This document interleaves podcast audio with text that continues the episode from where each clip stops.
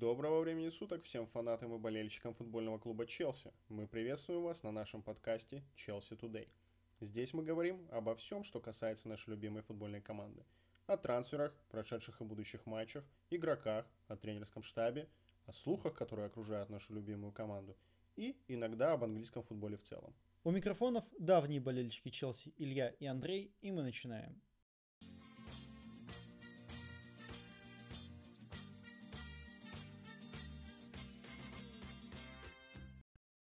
Что, Андрей, привет. Добрый вечер, Илья.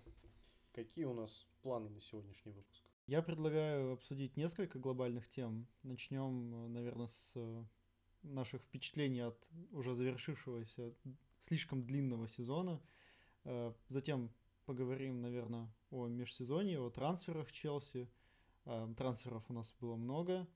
Большой будет разговор, интересный. Еще не все трансферы даже прошли, можно так сказать. Да, безусловно. Э, и обязательно подумаем, чего нам ожидать от сезона предстоящего, от первого матча нашего с Брайтоном, да, если не ошибаюсь, встречаем. Да, да, все верно.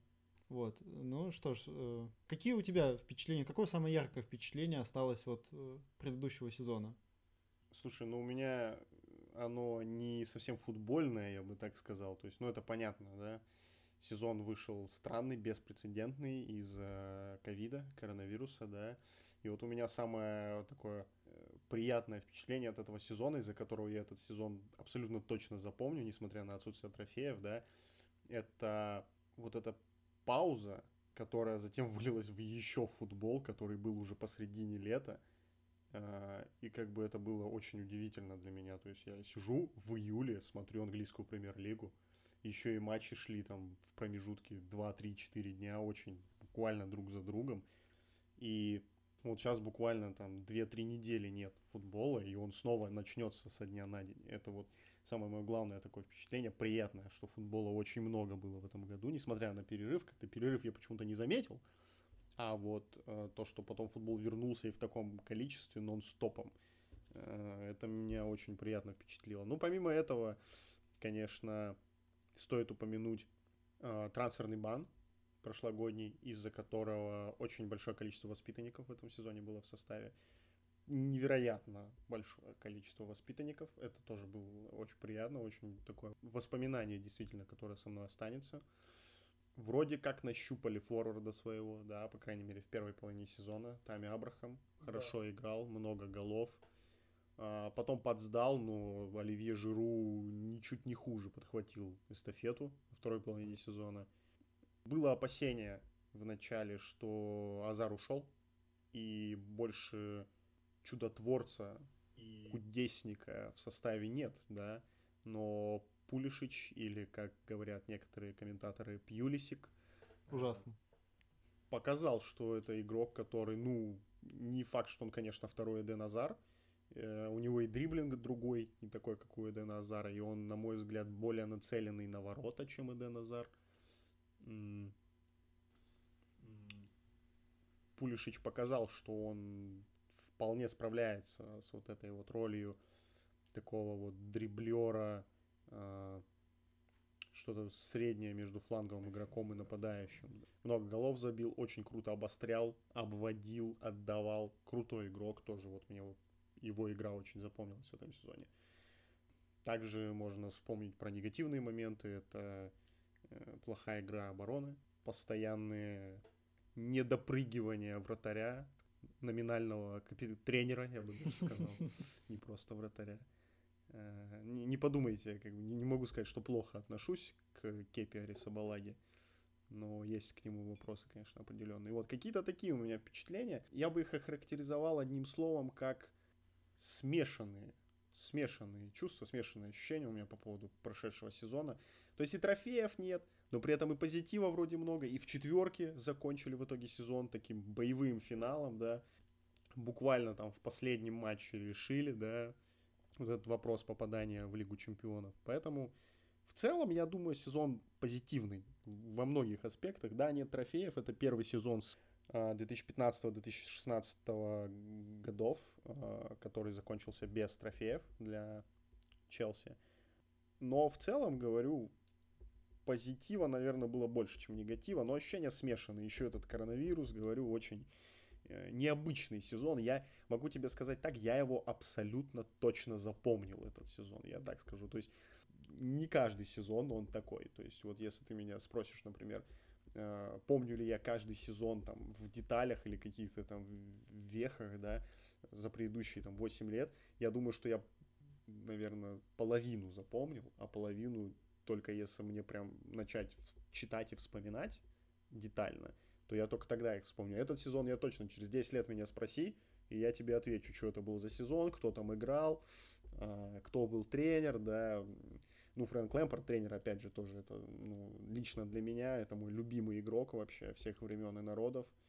То, что он тренер, это тоже, конечно, феноменальное событие, я считаю, которое э, также отложилось у меня. Вот, у меня какие-то такие. А вот у тебе чем запомнился? Вот да, ты упомянул, что сезон, к сожалению, без трофеев мы закончили, но в то же время главным положительным впечатлением осталось то, что возглавил нашу команду Фрэнк Лэмпорт, сердце Челси, диспетчер Челси.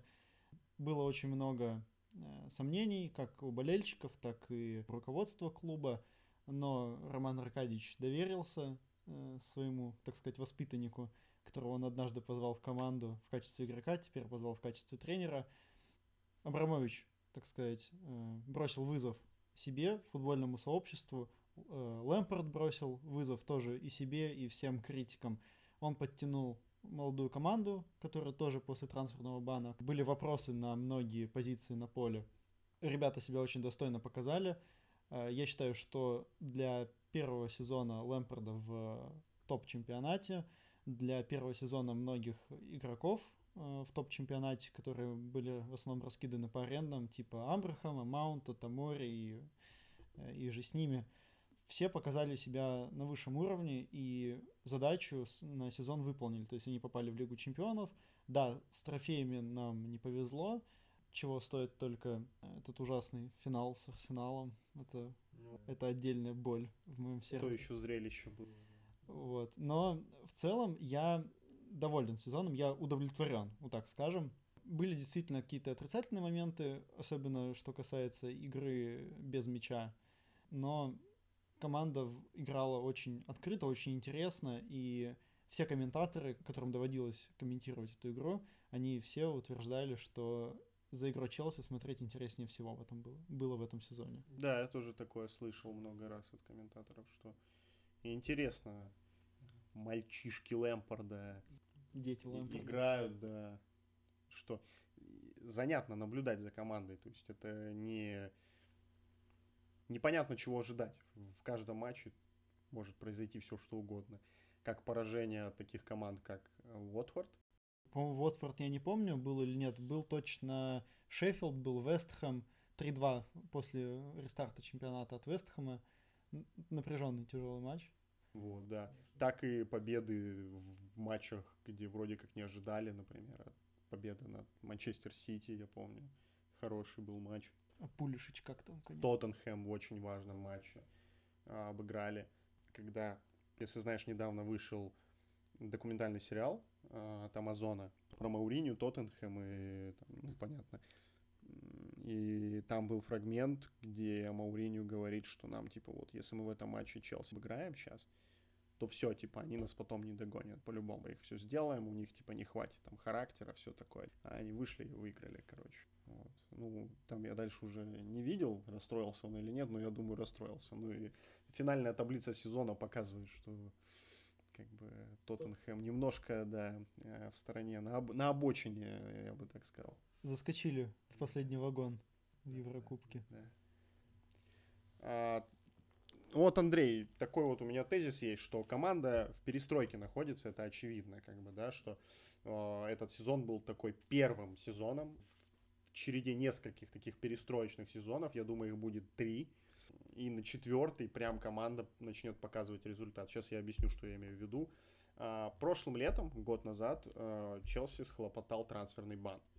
Игроков подписывать было нельзя, э, при этом состав это было очевидно, нуждался в очень глубоком и всестороннем, как говорят в американских лигах, э, rebuild е, да.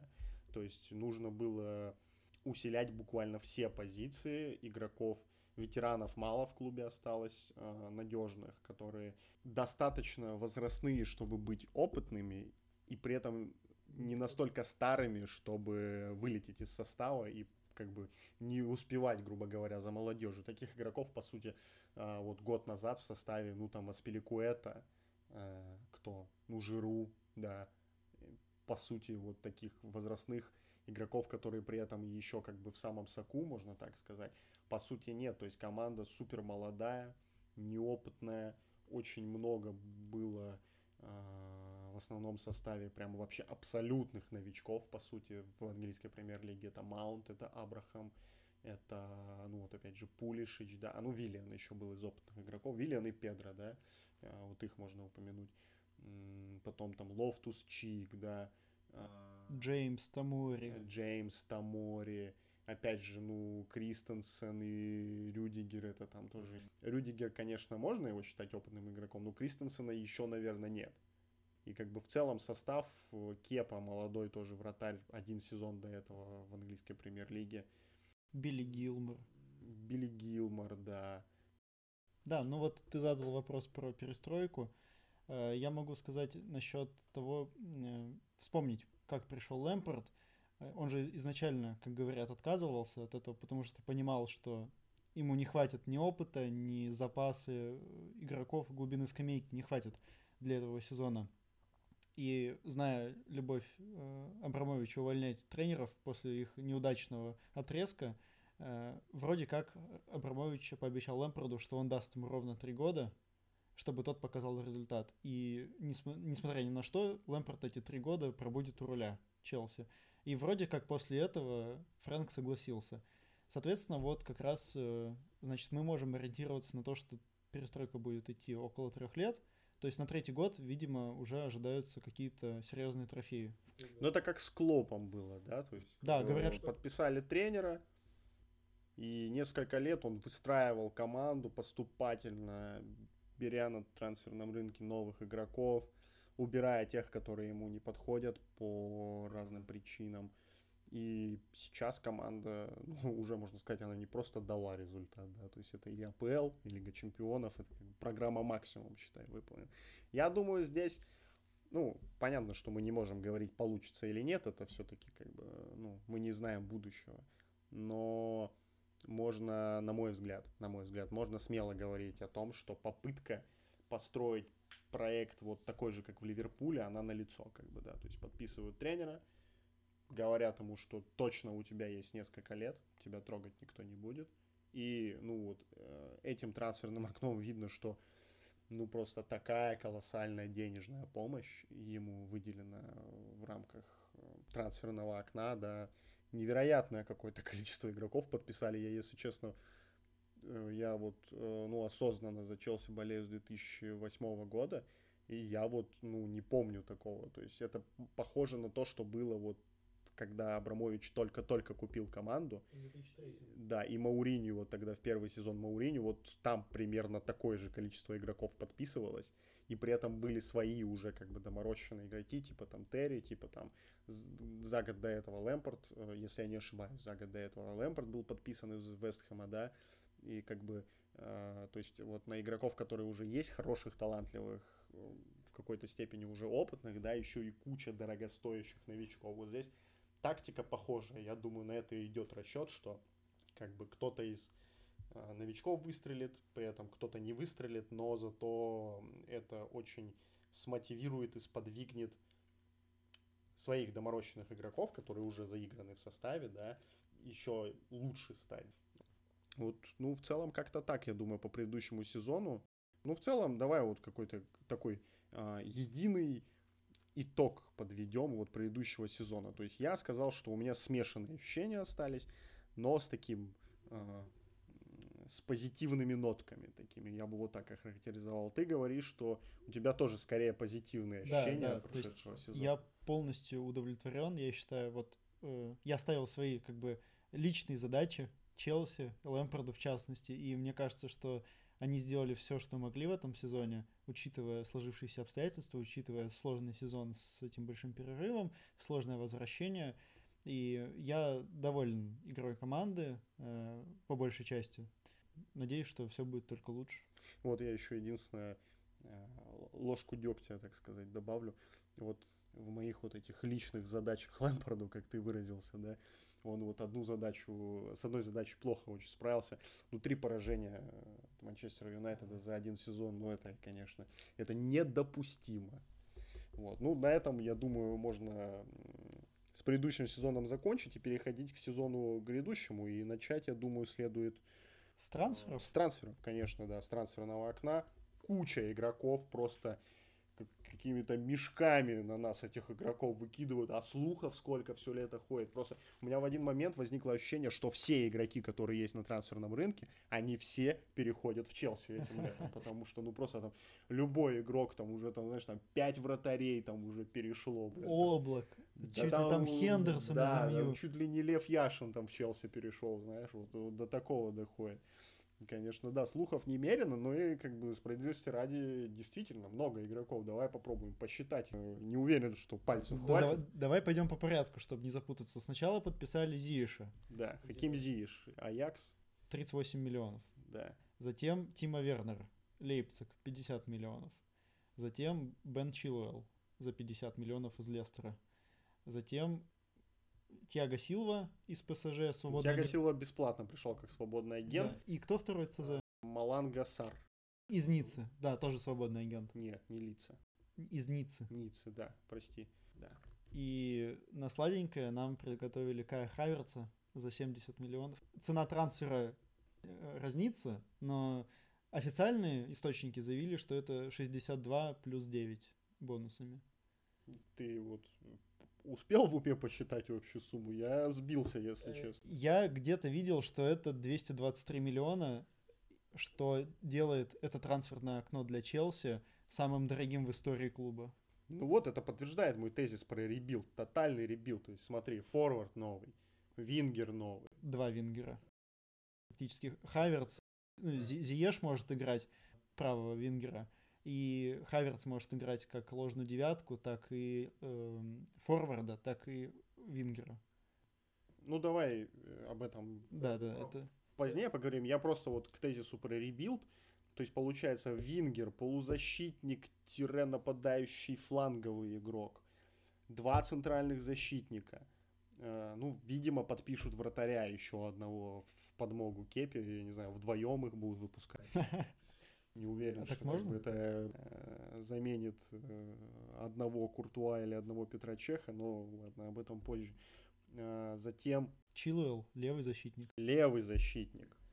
Э, возможно, еще ходят слухи Деклана Райса подпишут, он опорник-центральный защитник тоже, да. Ну, в целом все, но это пол команды. Да даже больше. То есть форвард, опорник, два центра, левый защитник – нападающий и нападающий-центральный атакующий полузащитник или вингер э, э, такой фигура здесь, фигура там, получается, да. Половина состава, и это все игроки, вот всех, кого мы назвали, это либо железные игроки стартового состава, например, Тиаго Силва. То есть я ни секунды не сомневаюсь, что он сразу с первого матча будет основным э, незаменимым центральным защитником. А вот там по поводу второго защитника там уже, конечно, будет дискуссия. Гон, гонка, гонка вооружений между э, гражданами по фамилиям Рюдигер, Кристенсен, Тамори, если его в аренду не отдадут, и, и между Куртом Зума. Вот. А Тяга Силва стопроцентный стартер. Но и остальные тоже, посмотри, Зиш, Виллиан ушел, Педро нет, есть, конечно, Колумб Хацанадой, но я думаю, играть будет Зииш в старте. Вернер стопроцентный стартер, я вообще ни секунды не сомневаюсь, что начинать, по крайней мере, матч мы будем с ним. Там зависит, конечно, от э, команды соперника, ну ладно. Ну, в общем, не будем вдаваться в подробности, это, про это дальше поговорим. Мой тезис заключается в том, что команда ушла на rebuild, и как бы несколько, сейчас вот они первый сезон наигрывали молодежку из э, команды, Сейчас а, второй сезон пошел тотальная закупка. И следующий сезон, я думаю, будет уже таким сезоном, там будут какие-то точечные усиления, там один-два трансфера, и уже будут прям наигрываться, наигрываться. И на четвертый сезон мы получим ведро трофеев. Вот мой такой прогноз. А, ну, давай, я думаю, с темой прошедшего сезона пора заканчивать. Переходим к трансферам.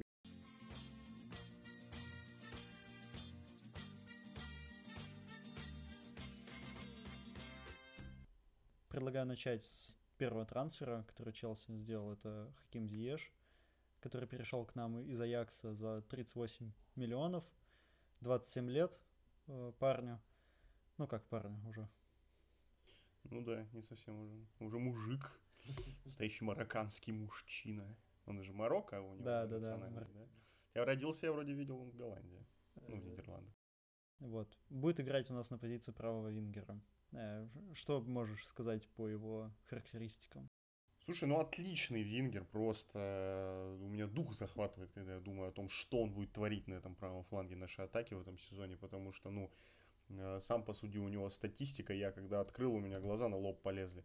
Он за 216 матчей в голландском э, редивизе забил 79 мячей и отдал 97, восклицательный знак, 97 голевых передач. То есть он, по сути, отдавал передачу голевую в каждом втором матче, который он играл в э, голландской лиге. То есть это очень э, эффективный игрок, это много реально. То есть в целом вот у него 229 минут на гол ему всего нужно. Для Вингера это как бы, ну не сказать, что это мало, конечно, это получается, он забивает он каждый третий матч, условно говоря, но это все равно, блин, каждый третий матч Вингер забивает гол. И каждый второй дает голевую и каждый передачу. второй дает голевую передачу. И, это, и все это в чемпионате Голландии, который нельзя назвать прям там каким-то супер легким или неконкурентным. Вот.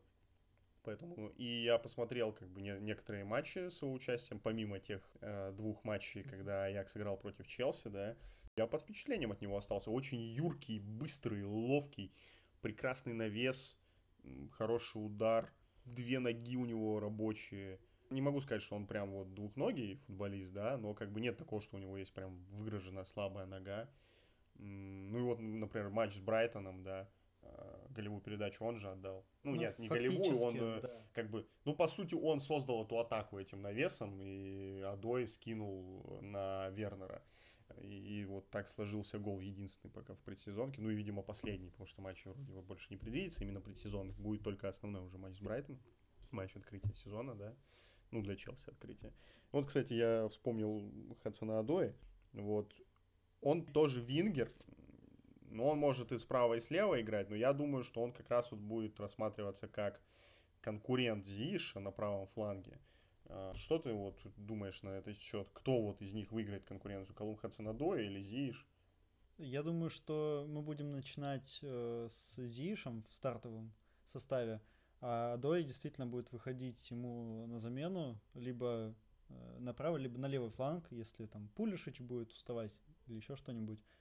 Потому что объективно на данный момент Адой слабее Зиеша. Конечно, Адой не получал столько игровой практики, как он хотел бы, но за то время, что он играл, он ну, не составил впечатления, что он может закрепиться в основе на данный момент.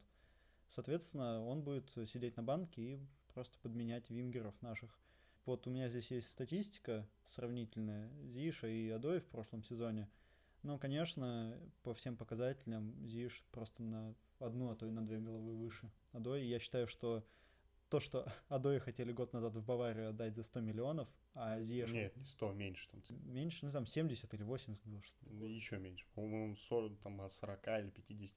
Ну не суть, за, все равно за большие деньги. Суть в том, что Зи, за Зиша мы заплатили меньше. Мы за 38 миллионов всего взяли. Я считаю, что это, наверное, чуть ли не самый успешный трансфер за со соотношение цена-качество. Ну да, кстати, это, это точно кандидат на самый успешный трансфер э, с точки зрения соотношения цена-качество. Да, я с тобой полностью согласен. Я считаю, что Галам Хацанадой, ну, будет, скорее всего, игроком ротации в этом сезоне. Э, ну и вообще, если честно, пока он на меня какого-то особого позитивного впечатления не успел произвести, но он не сильно много играл, у него и травмы там были, да, но в целом, как бы, я вот его пока не вижу, то есть, как бы, Пулишич, Зиш, Адои.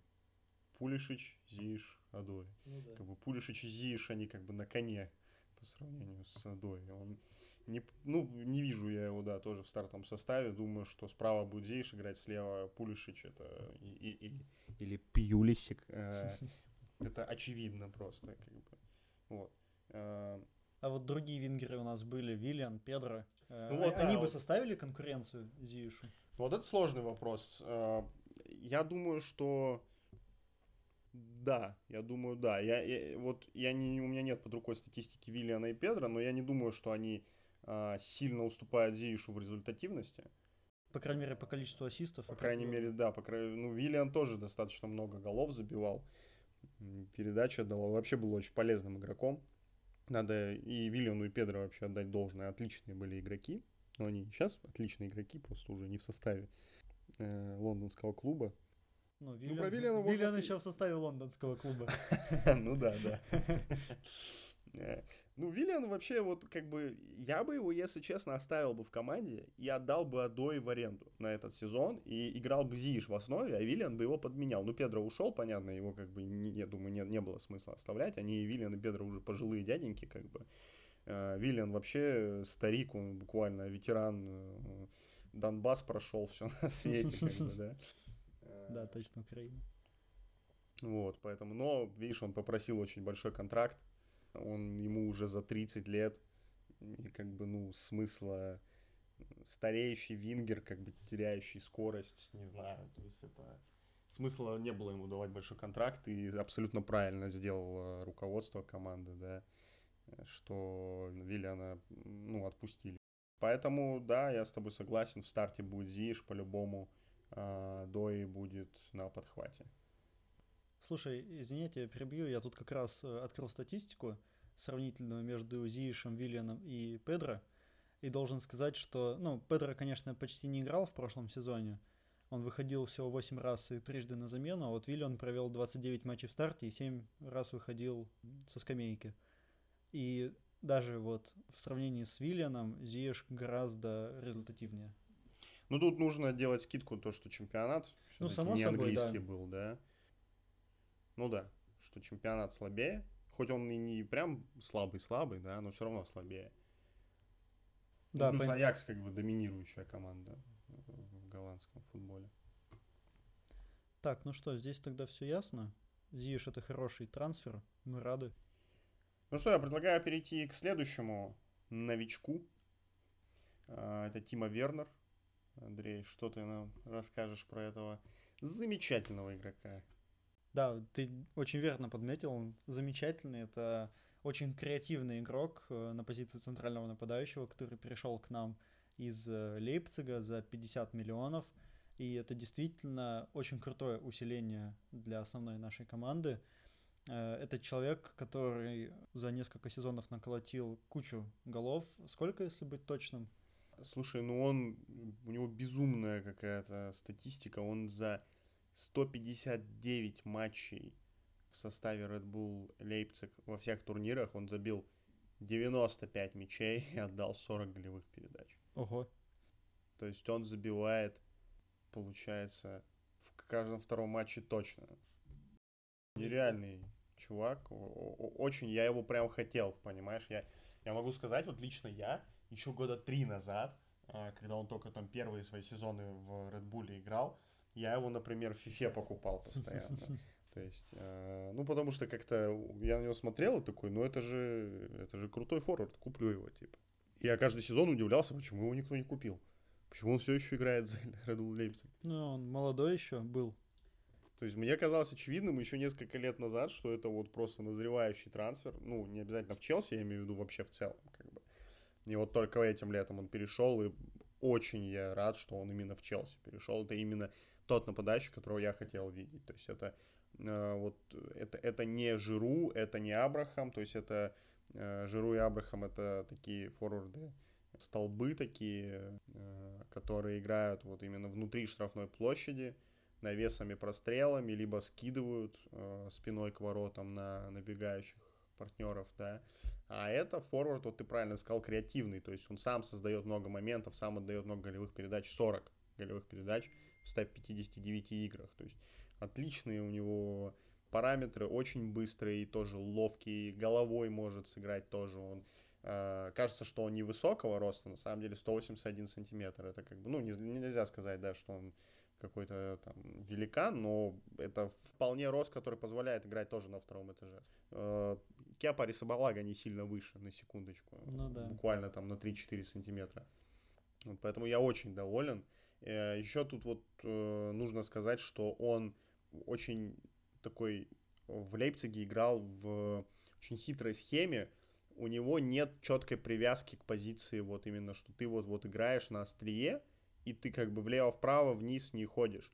Он постоянно перемещается вот в так, по такому ромбу, да, то есть с форварда на фланг, на другой фланг, ниже опустился, он возвращается за мячом ближе к центру поля, сам начинает атаки часто. Вот даже в предсезонном матче с Брайтоном я обратил внимание, что я его постоянно замечал на левом фланге. Э, именно как на позиции Вингера. То есть он сам туда спускался, менял постоянно позиции. То есть это что-то похожее на то, как играет там Месси или Азар, да, только, ну, они скорее не нападающие в чистом виде, да, а это вот... А он может сыграть Он это... может, да, и вот статистика у него такая же, то есть вот у него, например, он матчи в качестве чистого центрального нападающего провел, вот, ну, по, по крайней мере, по данным трансфермаркета, 207 матчей он провел как чистый центральный нападающий, 41 матч как левый вингер, 18 матчей как правый вингер и 9 матчей еще как э, оттянутый нападающий. То есть он очень вариативный игрок, и Лэмпорду это очень поможет, я думаю. Это очень крутое усиление. Я, я страшно доволен, просто вот, вот так могу прокомментировать. Я думаю, тебя поддерживают, наверное, 99% болельщиков Челси, а может и все 100. Но то, что он действительно креативный, подтверждает его статистика именно передач. Ну, то, что он в атаке хорош, мы поняли. Вот очень интересная статистика, которая э, в сравнении, например, с Абрахамом и Жиру показывает, что если те действительно два наших нападающих с прошлого сезона, они играли внутри штрафной, то Тимо, э, он возвращается за мячом, очень глубоко его подбирает и имеет в среднем по полторы-две ключевых передачи за матч, то есть которые потенциально могут закончиться голом. Э, в среднем около 30 передач за игру отдает, тогда как Жиру, который, казалось бы, принимает мяч и постоянно на кого-то сбрасывает, да, на вингеров – а у него всего 16, то есть в два раза меньше он э, встречается и расстается с мячом, чем э, Тимо Вернер. Ну, соответственно, и э, оценка средняя выше. Ну, не стоит забывать, что и Вернер по результативности уступает только Левандовскому в Бундеслиге. Уступал в предыдущих сезонах. Понял. Ну да, вот я еще хотел добавить, что интересно будет посмотреть, как вот Лэмпорт э, получается, трех нападающих будет в составе умещать Вернера, Абрахама и Жиру. Я думаю, что здесь есть несколько выходов. Скорее всего, будет какая-то схема припасена у него в запасе, при которой на поле будут два форварда одновременно. Например, будет выходить Абрахам или Жиру на позиции чистого нападающего, а Вернер будет играть, вот, например, оттянутого форварда, да, ну, как ложную девятку, не знаю, то есть что-то такое. Или на фланг вообще будет его выпускать. То есть э, это добавляет очень много вариативности тренеру. Можно менять схему как угодно, можно Вернера на фланг вообще убирать, Абрахама, Жиру, ну, кого-то из них выпускать на позицию ну, вот, э, нападающего. Поэтому я не думаю, что как бы они будут на банке мариноваться. Скорее всего, они будут играть как-то вместе. Ну, возможно, не со стартового свистка, но по ходу матча, я думаю, мы постоянно будем видеть одновременно и Вернера, и кого-то из пары Абрахам Жиру на поле. И это круто, вариативность это круто, это очень важно э, для конкуренции в премьер-лиге, потому что Манчестер Сити, Ливерпуля, у них очень э, много вариативности им доступно, то есть из-за глубины состава, поэтому это очень крутое приобретение. На мой взгляд, вообще, наверное, самое важное в это трансферное окно, потому что, ну, не хватает явно вот с момента, как Диего Коста ушел, по сути, действительно забивного нападающего не было. То есть Жиру крутой, но он скорее как бы на команду больше работает, чем голы забивает. Это тоже важно, но такой человек должен быть в составе, но нужен еще и тот, который будет выходить и в каждом матче забивать гол. Вот, такого с момента ухода Диего Косты не было, и я очень рад, что такой нападающий появился. Так, ну что, Андрей, я думаю, пришла пора поговорить про Бена Чилуэлла. Левый защитник, купленный из Лестера. Несколько сезонов уже играет в английской премьер-лиге. То есть опытный, молодой, ну, дорогой, ну, как бы можно было и дороже, я думаю. Ну, можно было Лестер дешевле. бы не отказался, да, если бы он еще дороже был куплен. Не самое лучшее подписание, на мой взгляд. Да? Да, я, да, я не в восторге был, когда слухи появились. О, нифига себе, ну-ка, поясни, обоснуй. В общем, э, как мне кажется, я как только появились слухи про то, что Челси интересуется Беном Чилуэллом из Лестера, я стал э, попристальнее следить за его игрой, даже целенаправленно включал матчи Лестера и а, отслеживал его перемещение по полю, его работу с мячом и без мяча. И он меня не впечатлял. Единственное, что я могу сказать, э, информация появилась перед самым рестартом чемпионата, поэтому э, это все можно списать на то, что он э, просто не вошел в ритм игры после э, начала, там в конце июня, по-моему, матчи возобновились. Но все футбольное сообщество, футбольные критики говорили, что вау, Чилуэлл тащит Лестер после э, рестарта. Лестер вообще слабовато вошел в игру, разочаровывала игра, но при этом конкретная игра Бена Чилуэлла меня совершенно не впечатлила. Я не нашел ни одного подтверждения того, э, ни одного подтверждения словам людей о том, что это звезда Лестера. Ну, то есть ты хочешь сказать, что Чилуэлл, он как бы не делал разницу, да, в составе? Он совершенно не делал разницу, и я больше скажу, что я не вижу для него я не вижу, чтобы, что он будет делать разницу в Челси, выходя на поле. Ну, то есть ты считаешь, что это недостаточно качественный игрок для лондонской команды? Э, я считаю, что это игрок, который не будет являться усилением для, нынешней, для нынешнего состава Челси. Это игрок, который может просто сесть на банку и поменять там Эмерсона на данный момент. Эмерсона, даже не Марка Салонца, а Эмерсона. Эмерсона. Ух, сильное заявление. Ну я, слушай, я не могу сказать, что я прям категорически с тобой не согласен, но я все-таки с тобой не согласен.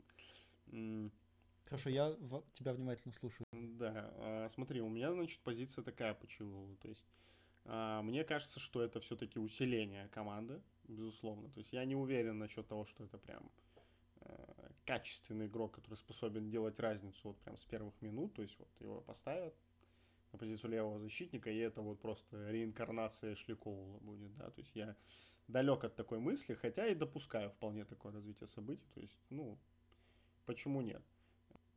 Это хороший левый защитник с оп опытом выступления в английской премьер-лиге, что очень важно, особенно для защитников, да, как бы, ну, для всех важно, но для защитников и для центральных нападающих это вообще как бы абсолютный как бы must э, иметь опыт. Ну, неправильно выразился. Ну, то есть э, игроки, которых покупают внутри английской премьер-лиги, а не откуда-то из-за границ э, Британии, да, они обычно просто, ну, это очевидно, да, они более адаптированы, они понимают уровень физической нагрузки, они понимают уровень борьбы, плечо в плечо, корпус в корпус, они знакомы, так сказать, с судейством э, во всех его Э, ипостасях.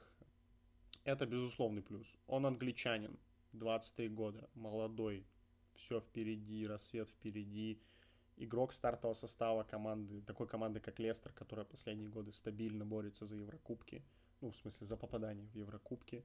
Не разделяю твоего скептицизма вот прям настолько. То есть я не думаю, что это игрок, который выйдет и такой и будет проваливаться на левом фланге.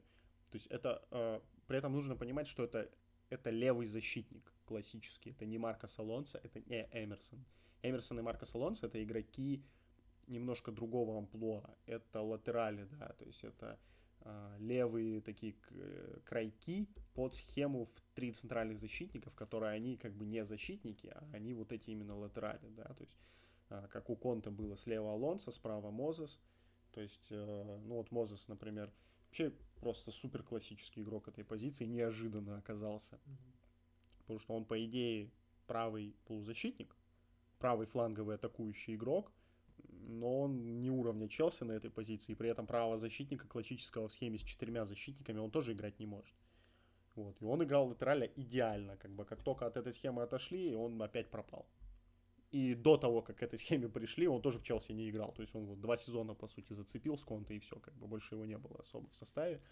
Вот. А, а Чилул это конкретный, абсолютно определенный левый защитник. Да, он больше тоже склонен в атаку, но у него нет прям очевидного какого-то перекоса. Он умеет играть в английский футбол.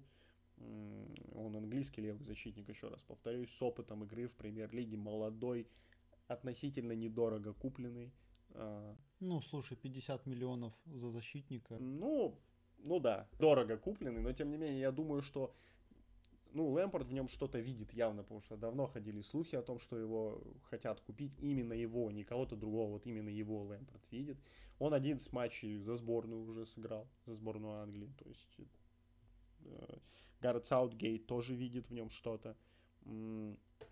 Я не думаю, что это на пустом месте взялось, то есть и тут нужно еще понимать такой момент, что он переходит в более крутую команду с более крутыми партнерами и партнеры ему помогут э, выглядеть еще лучше. Он на тренировках постоянно будет сталкиваться теперь с более высоким уровнем игры. И с учетом того, что он молодой, 23 года, да, он может там в следующие три года раскрыться так, как ты вообще не ожидал, и ты просто будешь сидеть вот ты конкретно, ты будешь сидеть с открытым ртом и говорить, что, господи, вообще это реально Эшли Коул второй. И, кстати, Эшли Коул сам, я недавно видел его интервью, где он э, сказал, что да, этот парень вообще в порядке, типа. И поэтому у меня нет такого скептицизма. С другой стороны, неправильно сказал, у, у тебя, ты, ты прям категорически считаешь, что он это вообще плохое приобретение и не нужно было его покупать. Вот. А я скорее вот именно со скептицизмом смотрю. То есть я не уверен, что это игрок, который да, сделает разницу, и что это прям решит все проблемы в обороне. Но я точно уверен, что он будет смотреться лучше, чем Маркос Алонсо и Эмерсон. Абсолютно точно, просто потому что он как бы лучше подходит под схему с четырьмя защитниками. Он левый защитник в схеме с четырьмя защитниками, в отличие от Маркоса Алонса и Эмерсона. При этом у него отличный навес. Но должен сказать, что если касаться схемы игры, при игре с четырьмя защитниками, действительно, он, э, у него основная, основной амплуа — это левый защитник, но дополнительная амплуа — это левый полузащитник. То есть он может выполнять функцию латераля, и когда он играл именно... Лестер играл с четырьмя защитниками этот сезон, и он был также в атаке, как Марко Алонсо, и также ошибался в оборонительных действиях. Единственное, что за счет молодого возраста он успевал возвращаться, он добегал, э, чего не всегда успевал делать Алонсо. Алонсо тоже не сильно старый, надо отметить. Э, ему 29 лет. 29? 29. Ну, ну да, старше, но я не думаю, что это прям, типа, в 29 лет ты уже такой, типа, о, я не добегу. Ну, я не говорю, что он прям всегда не добегал, просто, ну, может, просто терял позицию и не успевал вернуться. Ну вот у меня тогда такой к тебе вопрос, вот, э, ты говоришь, я правильно понимаю вообще, что не надо было его подписывать, надо было кого-то другого подписать? Я считаю, что если подписывать левого защитника, то нужно было подписывать вот прям, прям левого защитника. Который точно сделает разницу. Который, да, который будет исполнять именно оборонительную функцию, то есть для, который идеально будет подходить под схему с четырьмя защитниками, потому что если будет три центральных, то у нас есть Марко Алонсо. То есть, а мы фактически сейчас купили замену Маркуса Алонса на схему с тремя центральными и при этом не усилили позицию левого защитника. Чистого левого защитника. Ну, спорный тезис. Мне все-таки, я тоже, естественно, смотрел матчи Лестера. Мне не показалось, что он вот прям как Марко Алонсо или Эмерсон. То есть это все-таки как бы сложно оперировать какими-то статистическими точными данными, то есть, но вот по ощущениям он больше подходит, по моим ощущениям, больше подходит на позицию левого защитника классического, чем Алонсо и Эмерсон. Вот. Ну и у меня тогда вот э, я начал говорить, у меня к тебе вопрос тогда вот. А кого надо было тогда подписывать на позицию левого защитника, потому что, ну, очевидно, что эта позиция требует усиления. Это просто бросается в глаза, потому что в составе, по сути, нет левого защитника. А, ну, классического я имею в виду, да. То есть туда можно там, ну, я не знаю, Спеликуэту перемещать, а справа Джеймса выпускать, но Спеликуэта кучу лет уже слева не играл. Кстати, немногие вообще помнят и знают, что Спеликуэта изначально левый защитник вообще, да. Человек уже справа столько лет играет, что уже никто и не помнит, что он начинал как левый защитник вообще. А, причем не только карьеру начинал, а он в Челси первые несколько сезонов именно как ну, именно левого защитника исполнял. Ну, не первый, наверное, в первом сезоне, но потом очень быстро его вот именно на замену Ивановичу справа стали ставить. Ну, плюс он еще и в тройке центральных защитников поиграть успел, да. Универсальный защитник. Да, ну вот возвращаясь э, к моему вопросу, кто если не Чилл, да, кто если не, не Путин, как бы кто? Не, неужели ты скажешь, что всех левых защитников, э, так сказать, разобрали сделали их недоступными для подписания? Ну вообще сейчас складывается ощущение, вот когда просят привести пример хорошего защитника, э, который крайнего защитника, да, который при этом не убегает в атаку постоянно, мне вот так сходу не приходит никто из э, тех, кто доступен для подписания. Понятно, что Ливерпуль своих защитников не отдаст, которых Клоп себе подбирал несколько лет. Кто там? Трент Александр Арнольд и Робертсон, если не ошибаюсь, у них mm-hmm. на краях защиты стоят. Вот. Но опять же, они атакующие, но это требование именно Клопа к этому. Но и, и в обороне при этом они отыгрывают просто отлично. Но это именно если касаться английской лиги. Э, если брать мои ощущения вот после того, как объявили о том, что интересуются Чилуэллом, фактически официально настолько все авторитетные источники об этом э, нам утверждали, как раз э, были Еврокубки, и так уж вышло, что в Еврокубках блеснул э, Регелон за Севилью, левый защитник, который вот который действительно делал разницу на поле за счет своих движений. Он тоже молодой, ему тоже 23, но он испанец. Э, соответственно, если мы исходим из того, что Лэмпорт себе подбирает именно англоговорящих игроков для того, чтобы они друг друга понимали, для того, чтобы меньше требовалось времени на адаптацию, чтобы легче было контактировать с партнерами по команде, то сюда, конечно, Чилуэлл, он подходит. Но, возвращаясь к твоим словам, э, Чилуэлл это все-таки, пусть он и написано в амплуа, что это левый защитник, это не классический левый защитник. И позиция, она все-таки, наверное, не усилилась у нас в данном случае. Вот. Но учитывая то, что мы в оборону приобрели Тиаго Силову, тут вот вопрос вообще в нужности англоязычного игрока. Ну нет, это он стопроцентно нужен, как бы.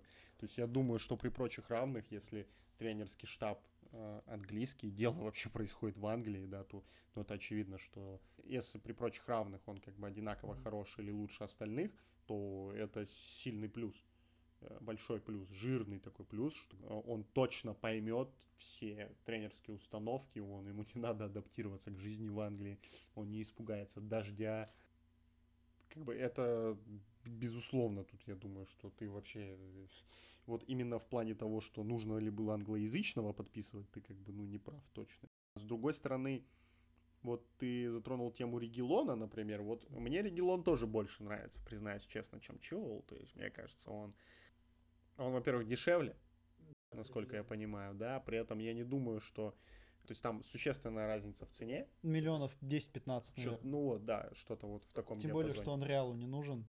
При этом, как бы, ну, я очень сомневаюсь, что Чилуэлл по сравнению с Регелоном прям вот делает разницу, да, на футбольном поле, и что это прям э, сильно качественнее, ну, я имею в виду, Чилуэлл сильно качественнее, чем, чем Регелон. Я думаю, это примерно одного порядка защитники, но да.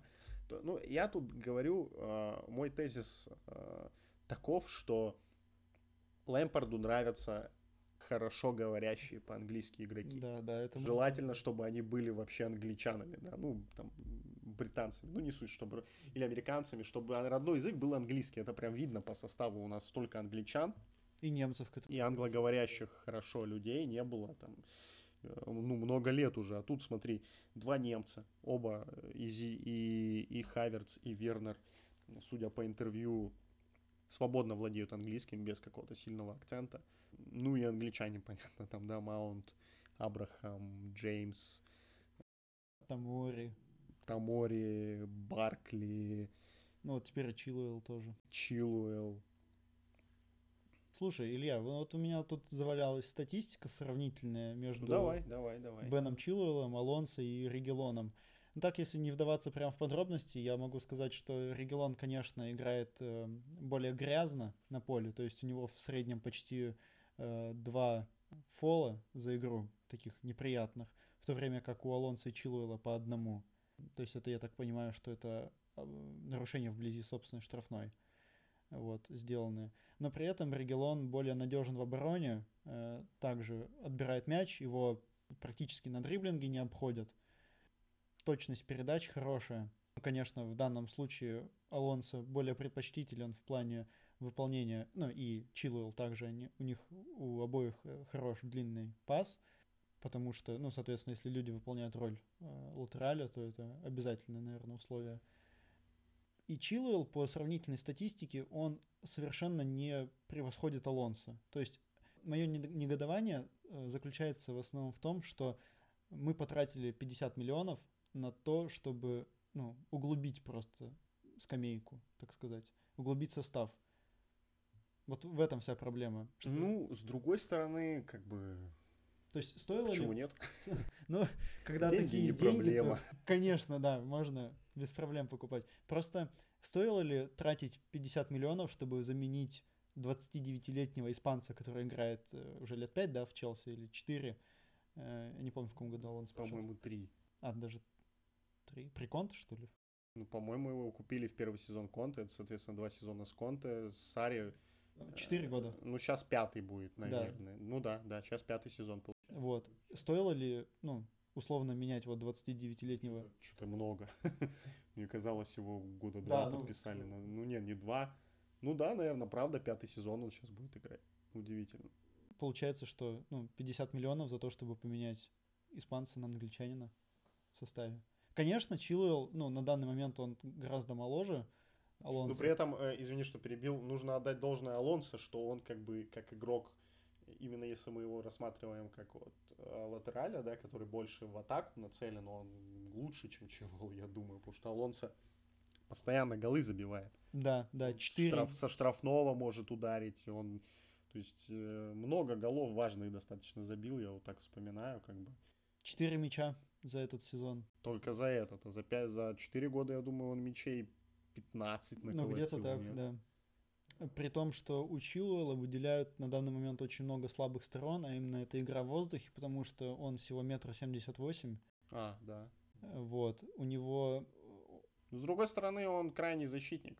Они а, классические, опять же, крайние защитники да. в схеме с четырьмя центрами. Они, ну, вспомни Эшли Кол. Да, Я да. думаю, что он выше Чилуэлла. Я тоже, ну да, тут ты прав, конечно. То есть это такие коренастые, быстренькие типы, которые по флангу носятся туда-сюда и успевают в оборону, и в отборе, и в подкате, и при этом и в атаке более-менее тоже что-то из себя представляют. Но видишь, смотри, если сейчас Челси будет играть в высокий футбол, это очевидно, учитывая э, сильную атаку. Соответственно, линия защитников будет располагаться чуть ли не у центральной линии поля. Соответственно, более слабые команды, у которых не поставлен выход из обороны через короткий пас, типа команды стоп 6 условно, они будут играть э, длинными передачами и навесами. Передачи идут обычно либо за спину центральным защитникам, либо на фланге. Крайним защитникам теперь тоже нужно уметь играть головой. И вот здесь Чилуэлл будет проигрывать. Но опять же, в его защиту можно сказать, что не так уж много прям высоких и габаритных э, нападающих, способных совершать. Ну, я вот что-то тоже так. Ну, разве что Трауре из Уотфорда, если не ошибаюсь, такой шкаф 2 на 2. Ой, ну я это не могу сказать, что я глубоко знаю состав Уотфорда, тем более, что они вылетели. Правильно? Да, по-моему. Ну ладно. Забыли, забыли про Уотфорд для Уотфорда это все, все закончилось.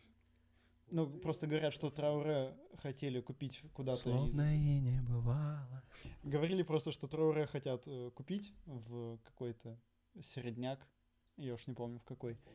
Вот, и что касается именно оборонительных действий, то Чилуэлл тоже вот не составляет именно у меня хорошее впечатление именно после рестарта, когда я за ним более пристально следил. Но при этом общая оценка у него 7 за матч за предыдущий сезон. По версии Хускорт? да. Ну, это хорошее. Но опять же, у Алонса 7,3, а у Регелона 7,1. Mm. Ну, то есть это, конечно... Ну, Алонсо меньше матчей сыграл стопудово. Чем... Да, он на тысячу минут меньше отыграл. А, ну вот, видишь, как бы это не показатель. Тем более я говорю, что Алонсо он более забил... Ну, он 4 забил, этот 3, но как бы... Э, не знаю. Алонсо, Алонсо. Ну, а я вообще люблю Алонсо, не знаю, как бы... Я Я, вот, я бы Эмерсона продал, Алонсо бы оставил. Ну ладно, про это попозже. Ну и Я, получается, я, что- я предлагаю с Чилуэллом заканчивать. Ну да, да, я, Я, думаю, понял тебя, ты понял меня, зрители нас услышали, слушатели. слушатели. Слушатели увидели, зрители услышали. Все, тогда Будем посмотреть, что я могу сказать. как бы. я, ну слушай, поскольку его уже подписали, я очень надеюсь, на- что я ошибаюсь, и я действительно буду сидеть с открытым ртом, и он будет вторым моим любимым игроком. Ну, вряд ли на самом деле, потому что позиция левого защитника, она не подразумевает то, что ты прям за его действиями с открытым ртом смотришь. То есть это обычно такие не самые заметные персонажи. Я думаю, пришла пора переходить к следующим новичкам в оборонительной линии. На очереди у нас э, два подписания в центр защиты. Это Тиаго Силва и Маланг Сар. Э, Значит, Тиаго Силва перешел из ПСЖ как свободный агент, а Маланг Сар из Ниццы тоже как свободный агент. Э, Что думаешь, это будет достаточно усиление для нашей проблемной обороны? Ну, на мой взгляд, недостаточное, но это усиление все равно. То есть, э, если бы подписали, я не знаю, Ван Дейка и Кулибали, это было бы достаточно усиление. Ну, а давай, если из реальных ну, возможностей. Будем реалистами, как бы. Не, круто, что их подписали бесплатно. Это прям балдеж, я бы сказал, потому что, ну, Тиаго Силва это многоопытный центральный защитник, который огонь и воду прошел. Ну, что говорить, человек в московском Динамо играл, понимаешь, какой у него опыт просто должен быть. То есть он, ну, правда, вот если шутки в сторону отбрасывать, отличный центральный защитник, умеет отбор, верховая борьба, точность передач у него очень высокая. Да, можно сказать, что он играл не в самом сильном чемпионате французском, но он не только во французском чемпионате играл, опять же говорю, российский чемпионат, как бы. в Италии играл. Не думаю, что у него будут какие-то сильные проблемы с адаптацией. Они могут, конечно, быть, но я сомневаюсь. Это стопроцентное усиление, это характер, самое главное, это характер, это человек, который будет ходить. То есть я, кстати, вообще, ну, думаю, что вполне вероятно, что его могут вообще и капитаном назначить. Э, В отсутствие Спиликуэта на поле, например. Да. Потому что там, ну, людей, которые ходят орут на всех, нету, по сути. И это вот чувак, который вот будет так делать. Потому что я помню игры ПСЖ, там, против Челси, например, в Лиге Чемпионов. Это конкретно чувак, который ходит на всех, орет, задает, как бы, ну, такой, типа, бразильский Джон Терри, можно сказать, из ПСЖ, да. Э, Это круто, это очень важно, невероятно важно. То есть я думаю, что игроки многому у него могут научиться. Остальные. А, Про Маланга Сара, если честно, ничего не могу сказать, мало представления имею об этом игроке. Э, Круто, что бесплатно, круто, что его отправят сейчас в аренду, и он где он будет получать постоянную игровую практику, потому что, как я понял, проблема э, у него была в Ницце с главным тренером, который ну, не давал ему толком играть. И именно поэтому, собственно, контракт и не был продлен с ним. Э, Игрок вроде очень перспективный э, центральный защитник. Да, ему 21 год только, поэтому у него еще очень много лет впереди в профессиональной карьере. Да, да, да. Тут еще нужно отметить, что Деклана Райса сват к нам тоже. Это опорник из Вестхэма, воспитанник Челси. И говорят, что его Лэмпорт рассматривает как тоже центрального защитника. Ну, в целом это как бы возможно. Все опорники, они в теории могут играть центральных защитников. Э, Можно вспомнить, как Давида Луиза, наоборот, из центральных защитников пытались опорником периодически делать. То есть это, это возможное развитие событий. Я не уверен, что в этом есть какая-то прям острая необходимость, вот если честно. То есть я не очень понимаю, зачем нужно подписывать Деклана Райса. То есть, во-первых, там Вестхэм не хочет его отдавать, там какие-то, опять же, опять сумасшедшие деньги просят. Это вот примерно, как вот мы с тобой уже обсуждали, ситуация как с Чилуэллом. То есть я, в принципе, не против, как бы, да, и это будет отличное добавление для глубины состава, то есть тоже потенциал, опять же, они с маунтом кореша, это поднимет как бы боевой дух раздевалки, скажем так, плюс это еще один воспитанник, но он, ну, на мой взгляд, как бы особенно если как центрального защитника его рассматривать, не сделает разницы совершенно, то есть э, это вот примерно как с Чилуэллом, то есть подписываем-то подписываем, а как бы, ну, сказать, что это прям стопроцентно качественный игрок, который выйдет и тут же заткнет просто эту позицию себе за пояс и абсолютно уничтожит конкуренцию, ну, в, в позитивном смысле, что как бы это будет железный старт, игрок стартового состава, и никто ничего там не сможет с ним сделать из других команд. Я очень сильно сомневаюсь. Не, не, не очень понимаю, зачем нам нужен Деклан Райс. Вот. Но тем не менее, как бы слухи такие ходят, и как бы в этом сезоне пока почти все слухи подтверждаются. Но я, если честно, не думаю, что его подпишут. Ну, либо мере. не в это трансферное да, окно. Да, да, либо не в этом межсезонье. Вот. У меня какие-то такие мысли по всему этому э, делу. Слушай, но если э, все-таки подпишут э, Деклана Райса из Вест Хэма, то э, если это будет все-таки опорная зона, то тогда имеют смысл слухи о том, что с Канте и Жоржиньо, с кем-то из них двоих, Лэмпард хочет расстаться. Плюс... Ну там Жоржинью, Ковачич и Канте есть в этой зоне, да, если туда еще Деклана Райса купить, э, ну, Лофтус Чик еще может там играть в теории. Ну, тоже вот, например, Лофтус Чик, как бы я вот, если честно, не вижу его в составе. Да, есть, ну пока, пока нет. Понятно, где он будет играть, как бы. Ну хорошо, а какая тогда э, пара центральных защитников под схему с четырьмя и тройка центральных защитников под схему в пять защитников? Ну, на мой вкус, э, стартовый, стартовая пара центральных защитников будет следующая. Это будет Тиаго Силва и это будет Курт Зума.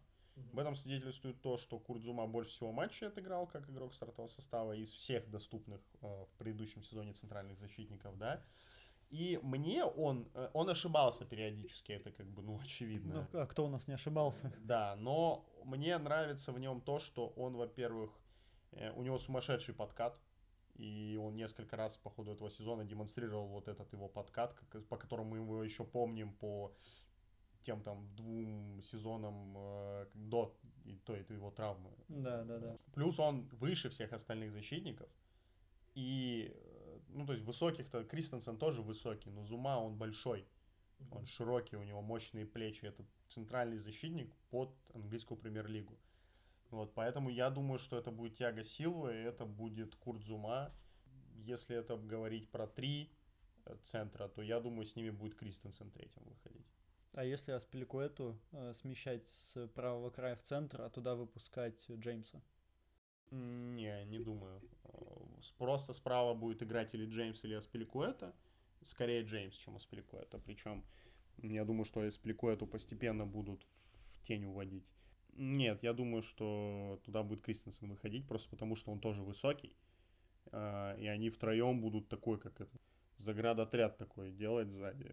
Потому что Рюдигер ниже, Рюдигер, ну, лично мне он не нравится, и я много читал про то, что Лэмпорду он тоже вроде как не особо нравится, и что с ним, э, у него, по-моему, два года всего осталось по контракту, и, ну, насколько я ну, видел вот из слухов, да, которые ходят, что с ним не особо, ну, ни, ни, никто не жаждет с ним продлевать контракт, как бы. То есть, скорее всего, он будет следующим летом продан.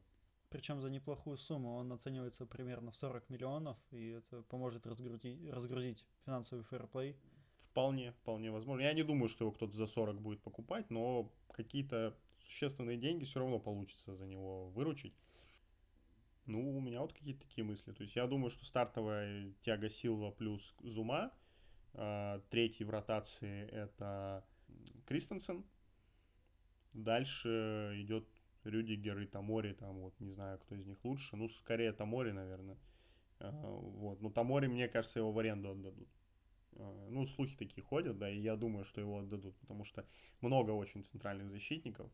И от Амори как раз ему нужно ну, набираться опыта, наигрываться. Там Рюдигера и Кристенсена, их двоих хватит для глубины состава. Плюс, да, опять же, ты прав, Аспилику это всегда может тоже, по, по крайней мере, в схеме с тремя центральными встать в центр.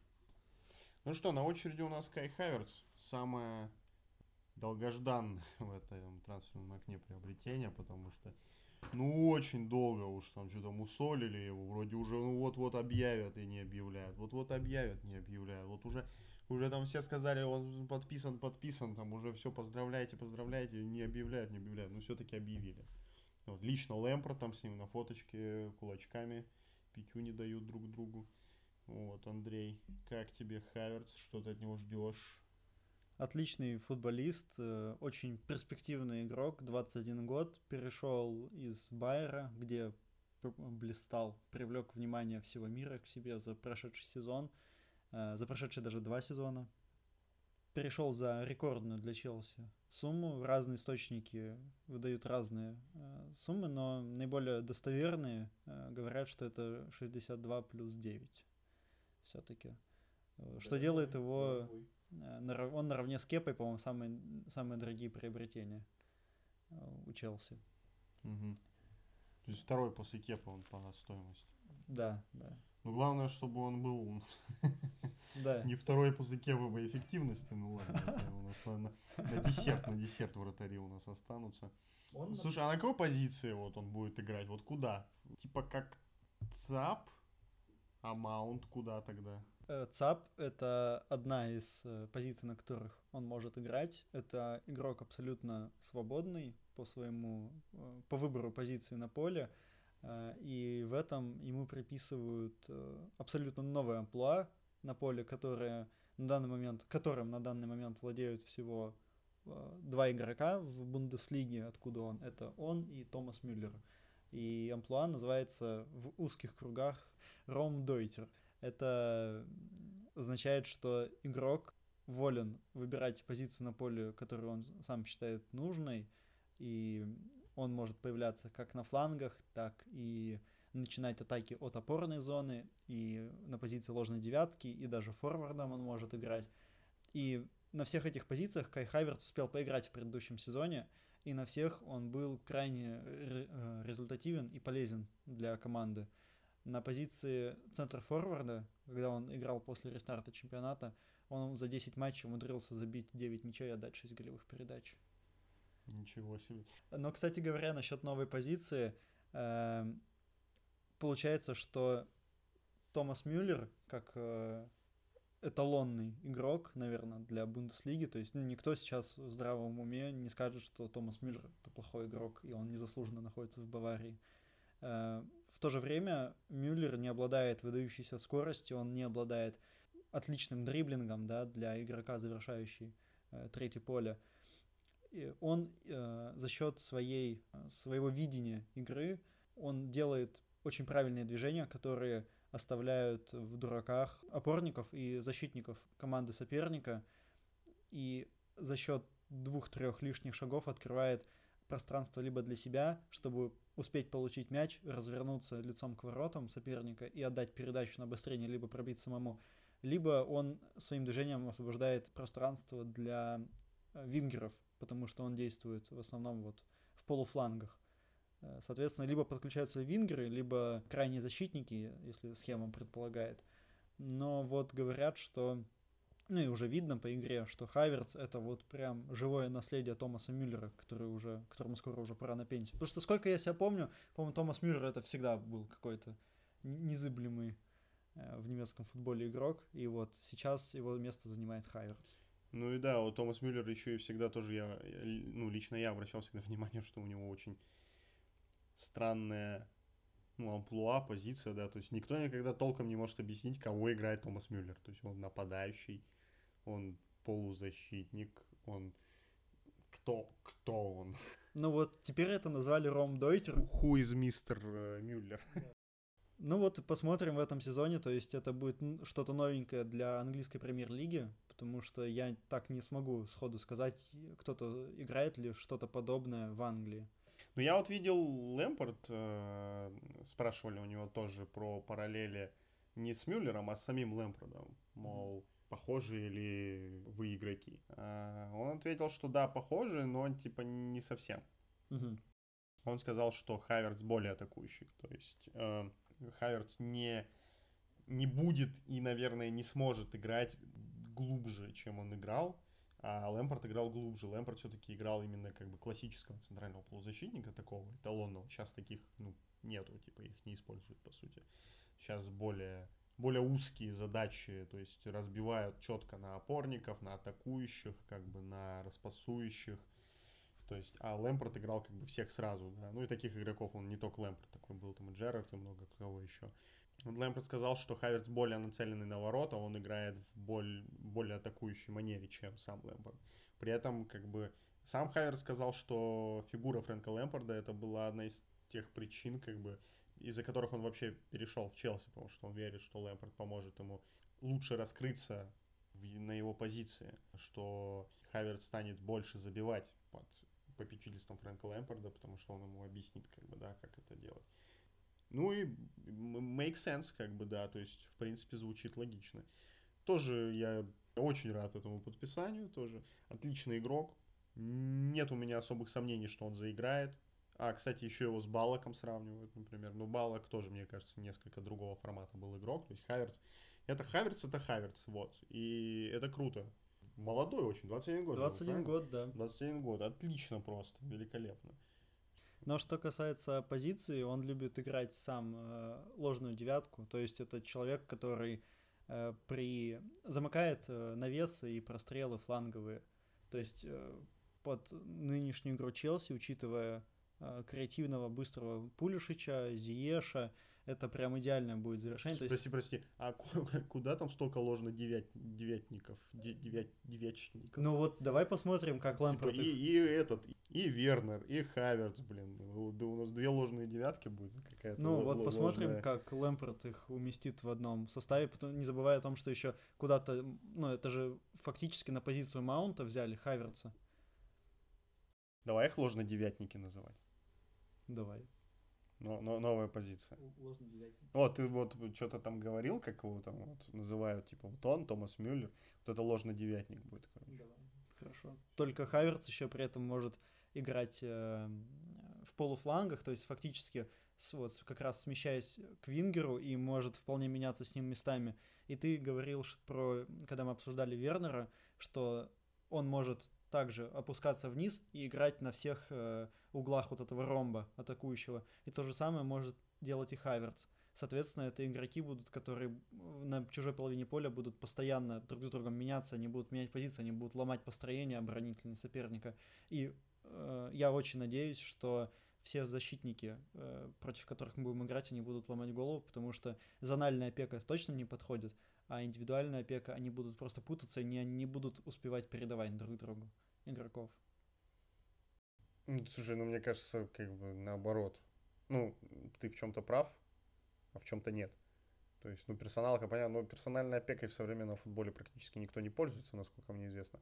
А зональная, но она точно так же будет работать. То есть защитник остается в своей зоне, а эти, ну, туда-сюда бегают, а ты просто свою зону кроешь. Кто вбежал, того кроешь, убежал, перестал его крыть. Но тогда работают перегрузы, и Хаверц, вполне поднимаясь к Вернеру, ну, да, может да, перегружать. То есть ты прав, наверное, все же, что как бы плюс смещение вингеров. Они будут все вот так друг с другом меняться позициями постоянно по ходу матча, туда-сюда бегать, бегать, перебегать, передавать друг другу вот эту эстафету такую, как... Э, Атакующую эстафету. У защитников просто глаза на лоб вылезут, и они офигеют от такого развития событий. Я вот думаю, знаешь, что вот эти все приобретения, которые мы с тобой уже э, довольно долго обсуждаем, они, ну, по крайней мере, в атакующую часть команды, они добавят очень важную деталь э, в атаку Челси. В этом сезоне и в предыдущем сезоне, когда был Сари, и у Сконты были похожие проблемы. Очень тяжело Челси вскрывает оборонительные команды. То есть, если Челси выходит на поле в английской премьер-лиге, да, и против нее команда, которая выходит, такая, мы садимся... В автобус. Да. Очень тяжело Челси вскрывал такие команды. Прям вот с натягом, с надрывом. И часто вообще не вскрывал и получал на контратаке и даже проигрывал такие матчи. Такие да. матчи тоже были. Э, это все из-за чего? Не хватало креатива просто в атаке. То есть был Азар, он что-то там тык-тык-тык, там 50 человек обвел, забежал в штрафную, и там пяточка через себя по флангу забил, как бы, да. А вот Азар ушел, и вот в этом сезоне реально были проблемы, особенно когда Пулишич был недоступен, потому что, ну, просто команда встала в позиционную оборону, и как бы места мало, и ну просто перепасовочки, что-то там, навесы какие-то. Благо есть Жиру, который может эти навесы замыкать, да. Но это не всегда работало. А вот теперь с таким огромным количеством невероятно креативных игроков в последней трети поля, да, то есть это Зииш справа, Пулишич слева, Вернер форварда, под Вернером Хаверц, еще какой-нибудь, например, если Жоржинью будет на поле в этот момент, который может там разрезающую передачу какую-нибудь там отдать прикольную, то они будут между собой перепасовываться, и они точно какой-то креатив придумают. И будут... Э, э, мой тезис заключается в том, что Челси в этом сезоне стопроцентно лучше будет скрывать вот эти консервные банки, типа там какого-нибудь там Уотфорда вылетевшего, да, или там какого-нибудь Норвича. то есть, ну, команд, которые очень будут выходить и играть в супер закрытый футбол. Ну, не, не прям в автобус вставать, ну, короче, обороняться всей командой позиционно на своей половине поля и даже не пытаться навязать какую-то, как бы, игру в центре поля. То есть с такими командами были проблемы, эти подписания, на мой взгляд, решают эту проблему. Не будет больше матч, ну, это, наверное, слишком сильное заявление, но проблем со вскрытием вот таких сложных обороняющихся команд из нижней половины турнирной таблицы будет сильно меньше. А это добавит очень большое количество очков. Вот, поэтому я думаю, что это решит проблему вот, то есть и Лэмпорт про это много говорит, что у нас очень большой гэп, очень большое как бы а, отставание от Манчестер Сити и Ливерпуля. Вот я думаю, что в этом сезоне исключительно за счет этих а, подписаний будет больше очков набрано, 100%. Ну, то есть я там думаю, что это только вот эти подписания сами по себе, даже без какой-то там тренерской там супер-гипер мысли, да, они уже обеспечат там 10 дополнительных очков точно. Просто потому что там, я не знаю, 3-4 ничьи, которые были в этом сезоне, или вообще поражения, их не случится просто. Угу. Только из-за этих подписаний, не говоря уж про там, подписания в оборону. Ну что, я предлагаю перейти, так сказать, к сладенькому. То, что мы оставили напоследок, к десерту. К позиции вратаря я имею в виду, да, у нас, ну, не секрет, я думаю, ни для кого, что э, есть определенные сомнения в дееспособности Кепа Рисобалаги как вратаря такого клуба, как Челси. А большие к нему претензии, как бы и в прессе ходило, что им Лэмпорт недоволен, не только Лэмпорт, и что и Чех им недоволен, и, и что чуть ли не тренера вратарей хотят менять, то есть там и Ларио, тренер вратарей, это когда-то вратарь Челси запасной, да, что вроде как там какие-то как бы терки-мутки, вот, и Кепу садили на банку пару раз, прям основательно так. Лэмпорт показал, что у него есть яйца в штанах, и это действительно, то есть он самого дорогого голкипера и самое дорогое приобретение Челси, он, да, сказал, типа, нет, он меня не устраивает, посадил на банку. Причем, да, вот смотри, с ним же такая ситуация сложная очень, потому что э, у него нет ни одной голевой ошибки за весь сезон. Ну, то есть не голевой, как... Э, типа результативная ошибки. Результативной ошибки, да. То есть не было моментов, где он прям ну, как это бывает у вратарей, там, срезал мяч, там, какую-нибудь передачу отдал, там, ближайшему нападающему соперника, да, то есть у него не было голов, которые ты прям такой сидишь, такой, ну, это прям вот, типа, вратарь ошибся, или там отбил себе ворота его, или между ног там пропустил. При этом было очень много голов, в которых он не прыгал, не допрыгивал, а, не добегал, не довыпрыгивал, там, не вышел вовремя из ворот – и как бы, ну, мне вот больше всего вот концовки запомнились моменты, когда вот э, там со штрафных были голы, дальние были удары, где он просто смотрит на мяч и не прыгает за ним. Хотя, ну, там как бы видно, что он, скорее всего, его не отбил бы даже, если прыгнул. Но просто вот это какая-то... Это говорит просто о том, что он психически, психологически немного надломлен. То есть он, э, он даже не пытался. Мол, ну, ну, это гол, типа, все, типа, идем дальше, условно говоря. Это плохо. То есть вратарь должен до последнего, то есть в самых безнадежных ситуациях все равно за ним прыгать, э, стелиться, нестись, я не знаю, запрыгивать на штангу, залазить с нее на перекладину. То есть э, врат... хороший вратарь, он вот этим отличается, что он ну, не сдается, грубо говоря, до последнего пытается мяч этот отбить. Кепа как бы вот, по крайней мере, в концовке сезона что-то в нем сломалось в этом сезоне, потому что в прошлом сезоне он лучше смотрелся гораздо. Прошлый сезон, ну, я бы не сказал, что он там потрясающе отстоял, но как бы особых претензий к нему не было, ну, за исключением того матча, где он там э, в тренера поиграл, скажем так, э, отказался уходить на замену, да. И вот, вот мне кажется, после этого, кстати, что-то с ним и случилось. То есть, в этом сезоне он... Ну, там много слухов ходило, что он там вроде как с девушкой расстался, что-то там, типа, у него там какие-то тяжелые там переживания, типа, э, не знаю. В этом сезоне он, конечно, был бледной тенью себя в прошлом сезоне, а в прошлом сезоне он был, как бы, ну, не сказать, что прям э, Лев Яшин, да, в самом расцвете сил. То есть это вратарь, он, он не, не делал разницы просто, я бы так сказал. Он, э, его вообще изначально подписали, я был немного как бы, ну, когда его подписали два года назад, я такой, а кто это? Типа, вот у меня... Я не особо слежу за испанским чемпионатом, и то есть для меня это было откровение. Еще и за 80 миллионов самый дорогой вообще игрок в истории Челси.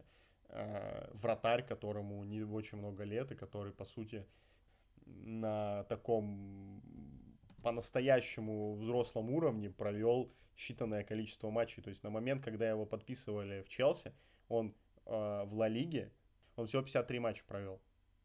То есть чуть больше одного сезона. Ну, условно. типа полтора сезона условно. У него на реально высшем уровне, и до этого он еще 59 матчей во второй Ла Лиге отыграл, что как бы, ну, вообще не показатель. При этом ему сейчас ему 25 лет, подписывали его в 23-летнем, то есть это его подписали за огромные деньги после, по сути, одного удачного сезона. При этом он даже там умудрился парочку там дальних ударов пропустить, таких, которые там условный Куртуа бы отбил. Ему роста не хватает, он плохо играет на выходах на втором этаже он, на мой взгляд, очень плохо справляется с дальними ударами. То есть ему за два сезона наколотили реально 5 или 6, вот только на моей памяти, лонгшотов таких, которые, ну, немного обидные. Они очень красивые, спору нет, но, по идее, такие удары вратарь должен отбивать. Не помнишь э, мяч, который нам из Кристал Пэлас Уилфрид За забил там метров с 30, наверное, вот, да, да, ну вот, вот, вот таких голов 5 или 6 штук было за два сезона. Единственная его, на мой взгляд, по-настоящему сильная сторона, он очень, у него очень хорошая реакция э, и вообще рефлексия. Он на линии играет круто. То есть, когда ему бьют там с небольшой дистанции, он вот такие мячи отбивает. И вот это основная, как так скажем, когорта его сейвов, это вот такие удары как бы со средних близких дистанций, когда как бы ему нужно на линии сыграть. То есть не на выходе, не дальний удар отбить, а вот именно на линии отбить какой-то короткий средний удар – ну, при этом тоже надо понимать, что если там со всей дури пальнет кто-нибудь жесткий из близкой дистанции, тоже он не отобьет никогда. Но и в этом сезоне он просто-напросто не тащил. То есть он как бы вроде ну, не виноват прям в голах на 100%, на которые он пропускал. Но он не тащил, просто не тащил. А этого как бы, ну, просто не пропускать э, дураков, ну, на дурака не пропускать, этого недостаточно для того, чтобы быть основным вратарем Челси. И поэтому я как бы так плавно подвожу к тому, что очень активно муссируются слухи по поводу того, что подписывают вратаря вроде как вот со дня на день э, из французской лиги, с клуба Рен э, по фамилии Менди. Вот э, э, что ты можешь мне сказать по этому поводу? Э, слушай, ну вообще кого только не сватали этим летом в Челси на позицию голкипера. Доходило до того, что на полном серьезе уже все издания считали, что переход Яна Облака из Атлетика, дело решенное. Но, как мы видим, это все оказалось э, не совсем достоверной информацией. А что касается Минди, то да, уже говорят, что вот буквально до начала чемпионата, то есть до первого матча Челси, уже должны якобы объявить о его подписании, должны оформить переход. Но мы ждем э, какой-то информации. И при этом э, сам Кепа сказал в интервью, что он будет бороться за место первого номера, что он не собирается сдаваться. Нет, интервью я такого не видел. Просто он на, такие на какой-то... новости, слухи были. Интервью не было.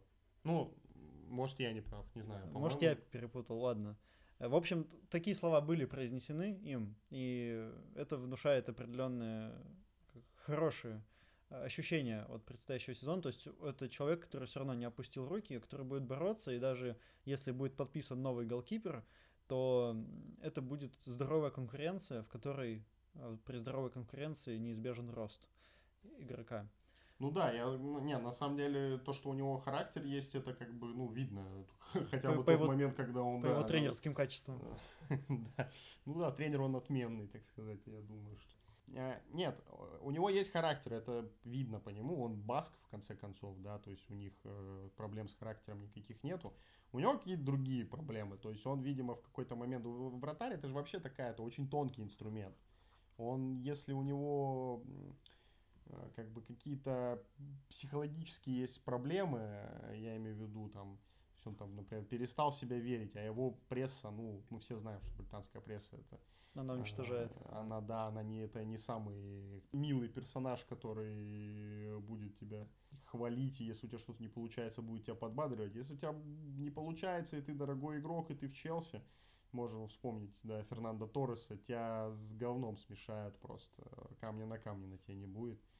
Вот. Э, и у Кепа, я думаю, что он, ну, человек, причем как бы достаточно молодой, скорее всего, просто он, э, ну, вот что-то у него случилось летом, видимо, может, правда, там вот с девушкой какая-то история там, и что-то надломилось немножко, потом не получилось, и, и он просто вся веру потерял, видимо, и в этом сезоне у него не особо получалось из-за этого.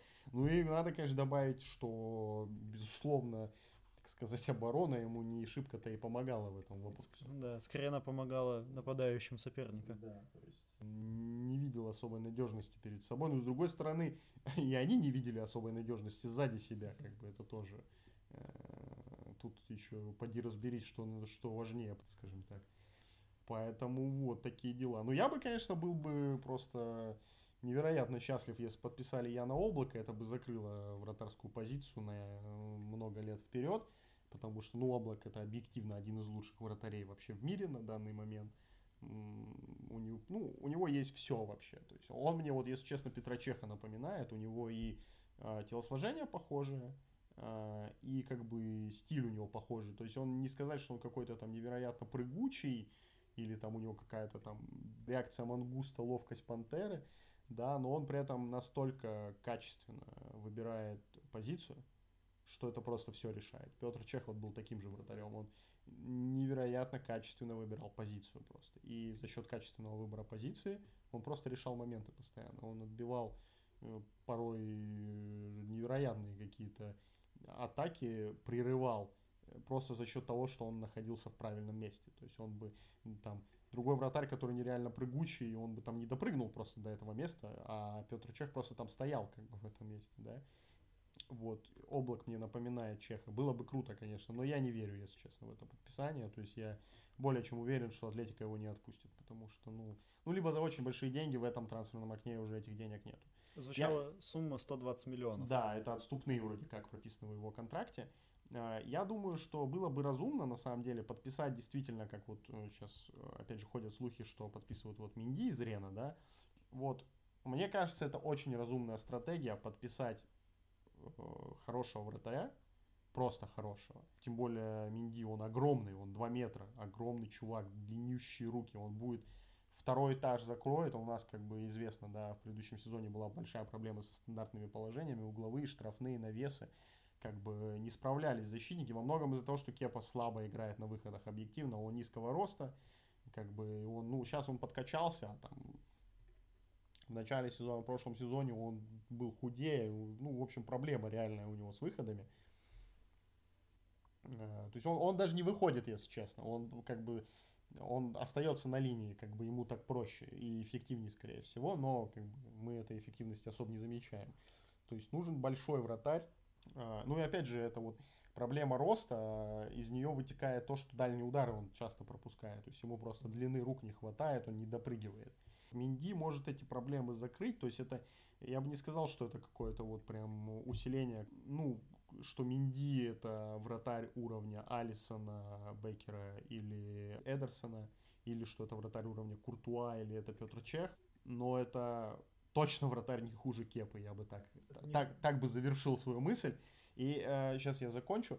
Э, это очень грамотная стратегия подписать хорошего вратаря, который не уступает Кепе, скорее всего, даже лучше его, ну, если по форме, по крайней мере.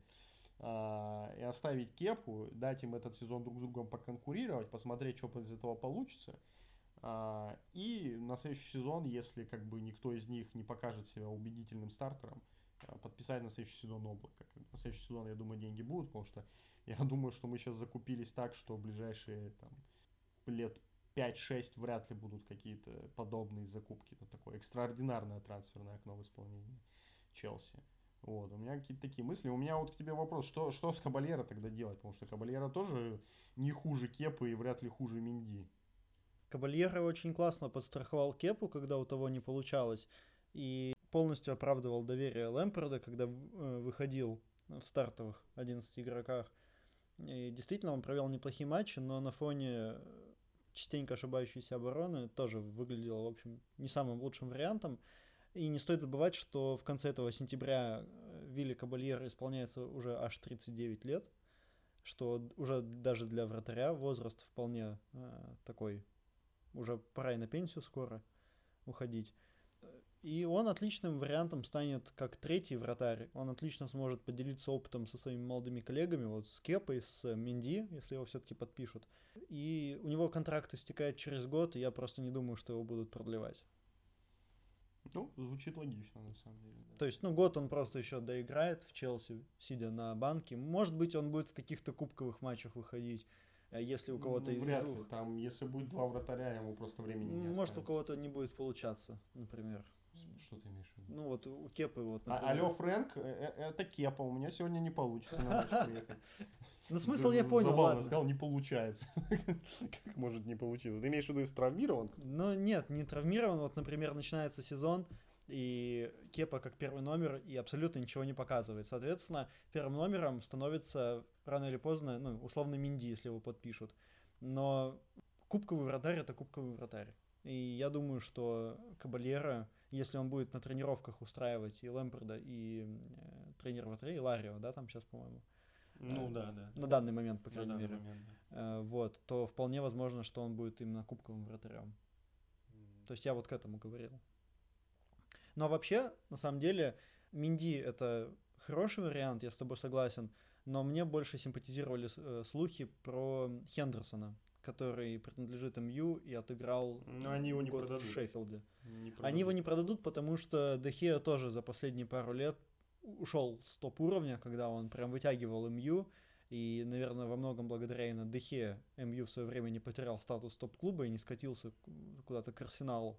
Но Хендерсон отыграл просто на высшем уровне сезон. Вот. Ну, Минди это, да, хороший вариант, поэтому посмотрим, будем ждать каких-то официально уже подтвержденных данных, потому что слухами нас кормят аж, э, наверное, с середины сезона. Слушай, ну я почти на 100% уверен, что его подпишут. Ну, отлично, тогда, собственно, посмотрим, как он впишется.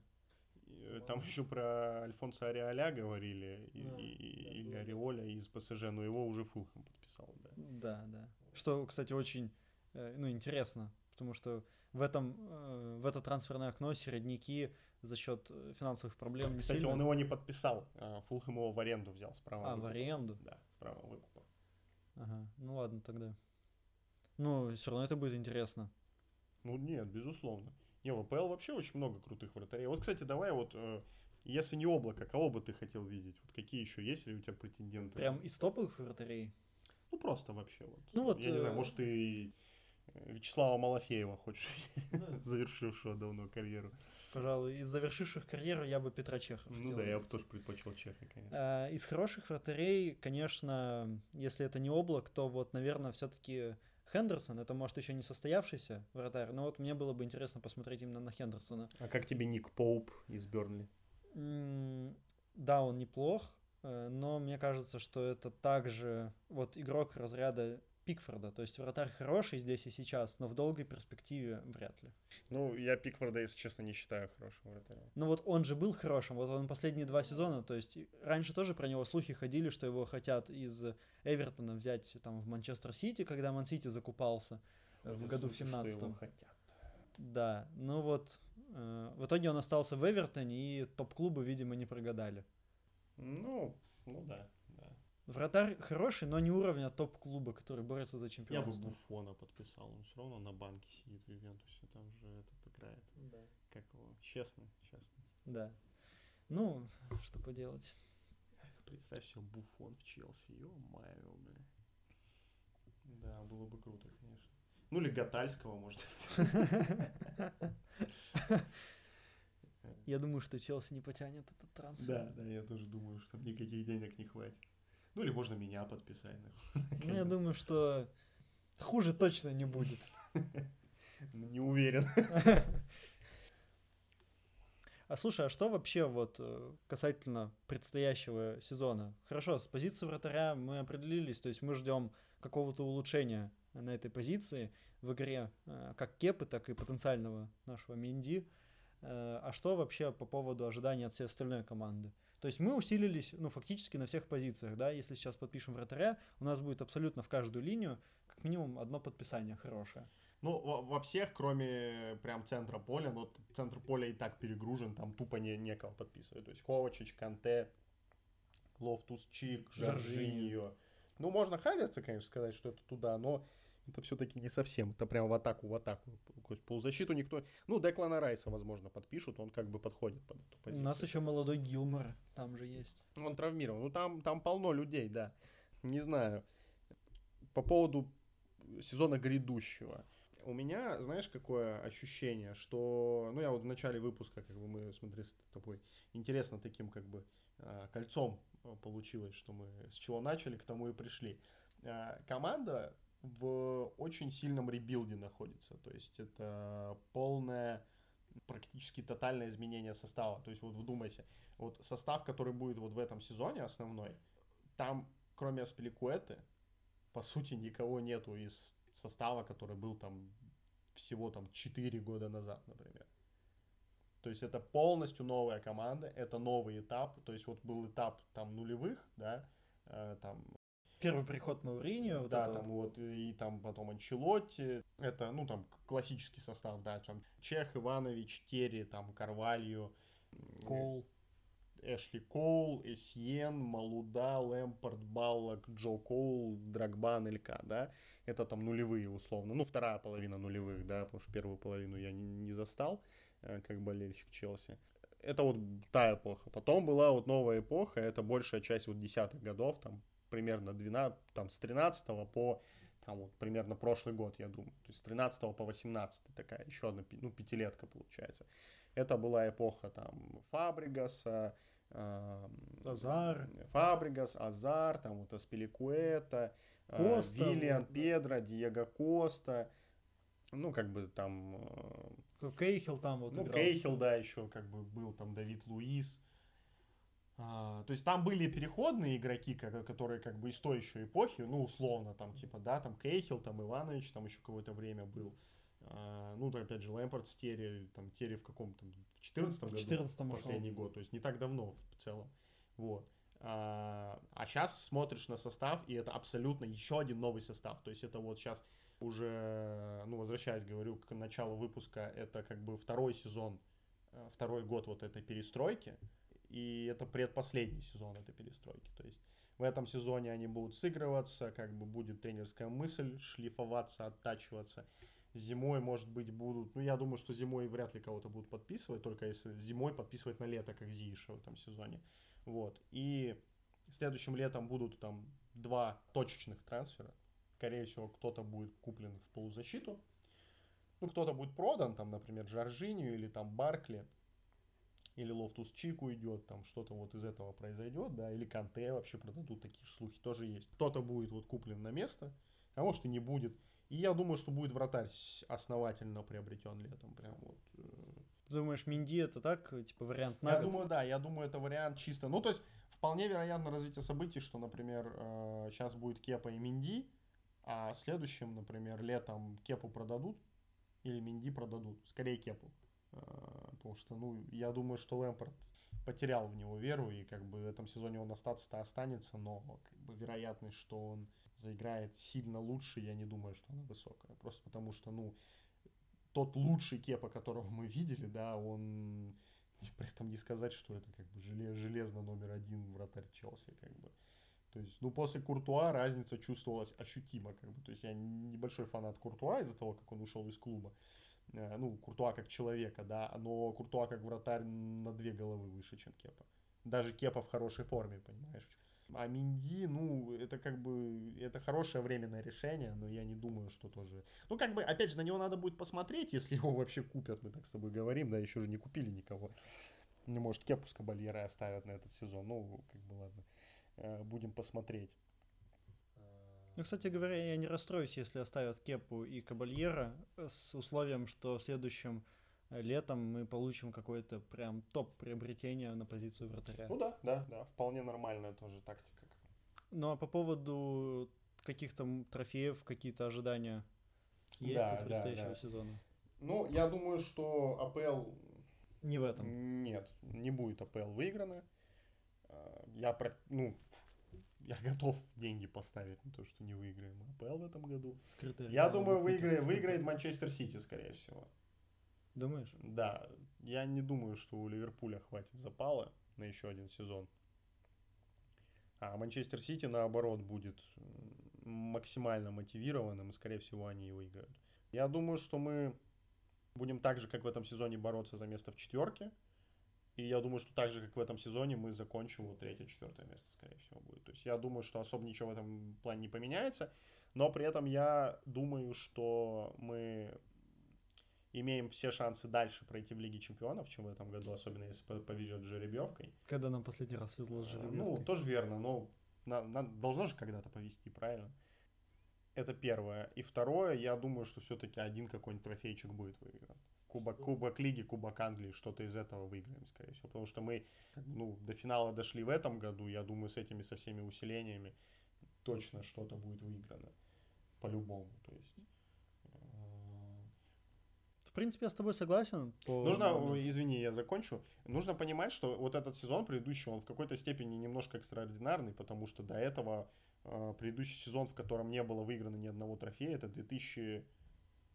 15 15-16, по-моему, сезон. Э, да, сезон 2015-2016, то есть а и до этого предыдущий сезон был там вообще какой-то там 2009 что ли, или, или вообще не было такого, что ну, в общем, Челси за последние там 15 лет, условно, там было всего там два сезона, предположим. То есть я точно не могу сейчас сказать. Но я не думаю, что сильно больше. Там, ну, три сезона, может, было, в которых Челси не выиграл ни одного трофея. Как бы, особенно за последние там 10 лет, они, даже там, если они проваливались в одном каком-то турнире, они по-любому какой-то кубок выигрывали постоянно. Или Лиги, или Англии, или они там вылетали отовсюду, но Лигу Европы выигрывали да, или там вообще заканчивали вне топ-4, вне топ-6, да, но в 2012 выигрывали Лигу Чемпионов вообще, да, поэтому я думаю, что какой-то трофей будет выигран. Э, ну, просто вот это качество, которое было добавлено в команду, оно позволит э, вот в таких матчах, как финал с Арсеналом, просто дожимать соперника. Глубина просто появится. Плюс, я думаю, будет проще в четверку попасть, тоже, опять же, из-за увеличившейся глубины состава и из-за того, что очень много э, креативных э, игроков в зоне атаки появилось. Э, общее, как бы, качество атаки сильно увеличилось. Это позволит делать разницу против команд, которые сильно слабее, то есть из команд из нижней половины турнирной таблицы, и это добавит очков, и это а, а, облегчит э, вот этот процесс попадания в топ-4. Это, я думаю, это главная задача, опять попасть в топ-4 и какой-нибудь трофейчик выиграть, и сократить вот эту вот дистанцию до Манчестер Сити и Ливерпуля, а вот уже в следующем сезоне, то есть в сезоне 2021-2022, там уже, я думаю, будет прям э, забег чемпионский, то есть будет попытка выиграть прям, прям чемпионат. Причем я думаю, что там уже, если так забегать вперед, э, я думаю, что уже будут не Ливерпуль и Мансити бороться за чемпионство, а э, Челси составит конкуренцию МЮ и Арсенал. У меня такие ощущения есть. может быть, может быть. Но вот этот сезон обещает быть, быть очень интересным, несмотря на проблемы с э, финансами. Все команды так или иначе усилились. То есть, ну, Ливерпуль и Мансити, они и так, как бы, сейчас два топ-клуба в Англии, да, это, я думаю, что с этим спорить нет смысла, они последние три года между собой там соревнуются. Челси очень сильно усилился, э, МЮ, э, благодаря Сульшеру, как-то снова поднялся с колен, так сказать. Арсенал, Артета, ну, очень хорошее впечатление произвел. В общем, ожидаем борьбу интересную. Тоттенхэм не стоит забывать. Ну, твой прогноз с моим совпадает? Или я думаю, что за счет, э, ну, в целом совпадает, но я думаю, что за счет э, определенных вот проблем, опять же, с предыдущим сезоном, учитывая то, что э, говорят, что Клоп строит команду на 4 года, это уже пятый год будет, учитывая то, что Манчестер Сити все лето они пахали как проклятые, и сейчас у них очень маленький выдался перерыв за счет того, что они в Еврокубках играли и делали ставку вообще на победу в Лиге Чемпионов, но Пеп переиграл сам себя, как говорят. Я думаю, что Манчестер Сити и Ливерпуль будут сдавать. То есть у них это, это вот уже закат будет. Вот предыдущий сезон и этот, это закат вот этих двух клубов, и они снова уйдут на какую-то перестройку. То есть это, это все еще будет э, сила в Англии, но уже другие клубы будут не друг на друга смотреть, а уже будут стараться равняться с Ливерпулем и Ман-Сити. И мгм. Челси будет именно первым клубом из остальных топ-6, которые попробуют э, с ними побороться. Я тебя понял. Давай тогда знаешь, что сделаем? А, Составим состав Давай. а, от, так сказать, ведущих Челси Today. Вот мой состав выглядит на сезон следующим образом. В воротах, как бы это ни выглядело странно после всего, что я говорил про вратарей, про вратарей Кепа Арисабалага. Все-таки даешь ему шанс. Да, я все-таки верю, что он может. Ну, я, наверное, говорил только что, что я не верю, но сейчас я решил, что верю. Ну, хочется просто по-человечески дать ему еще один шанс. Как бы не кажется мне все-таки, что он такой уж плохой. Ну, по крайней мере, я бы ему дал шанс начать сезон и просто посмотрел бы на него Мгм. месяц-два. Если особо ничего с предыдущим сезоном не поменяется, то тогда уже да, тогда уже да, менять его.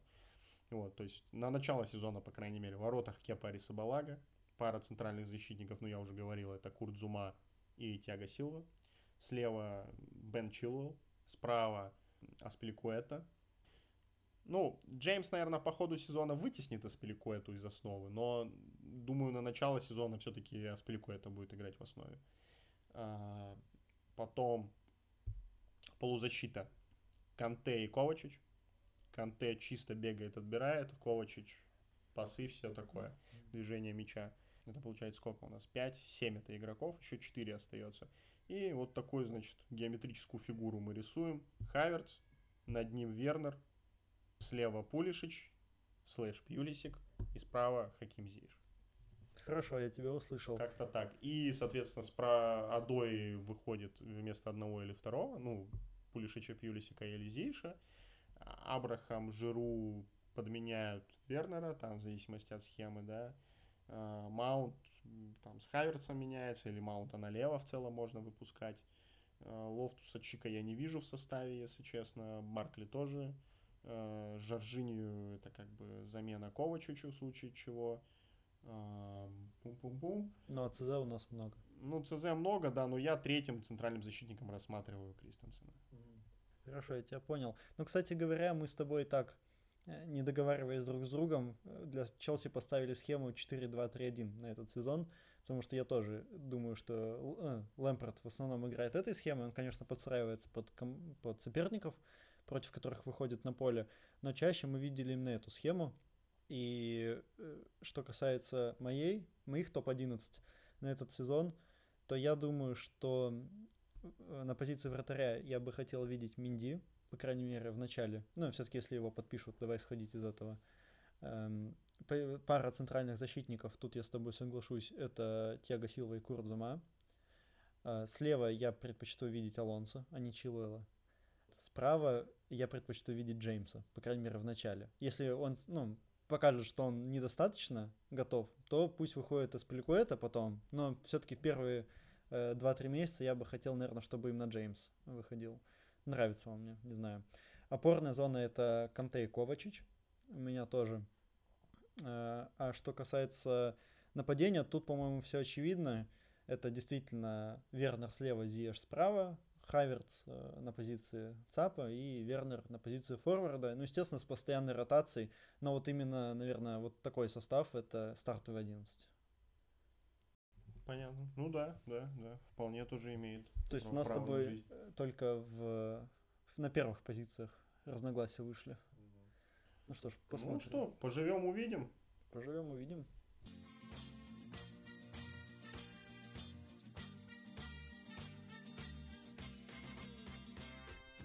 Ну что, друзья, до встречи в следующем выпуске. С вами были давние болельщики Челси Илья и Андрей. Лондон Синий. Всем пока. До новых встреч. Любите футбол, любите Челси. Пока.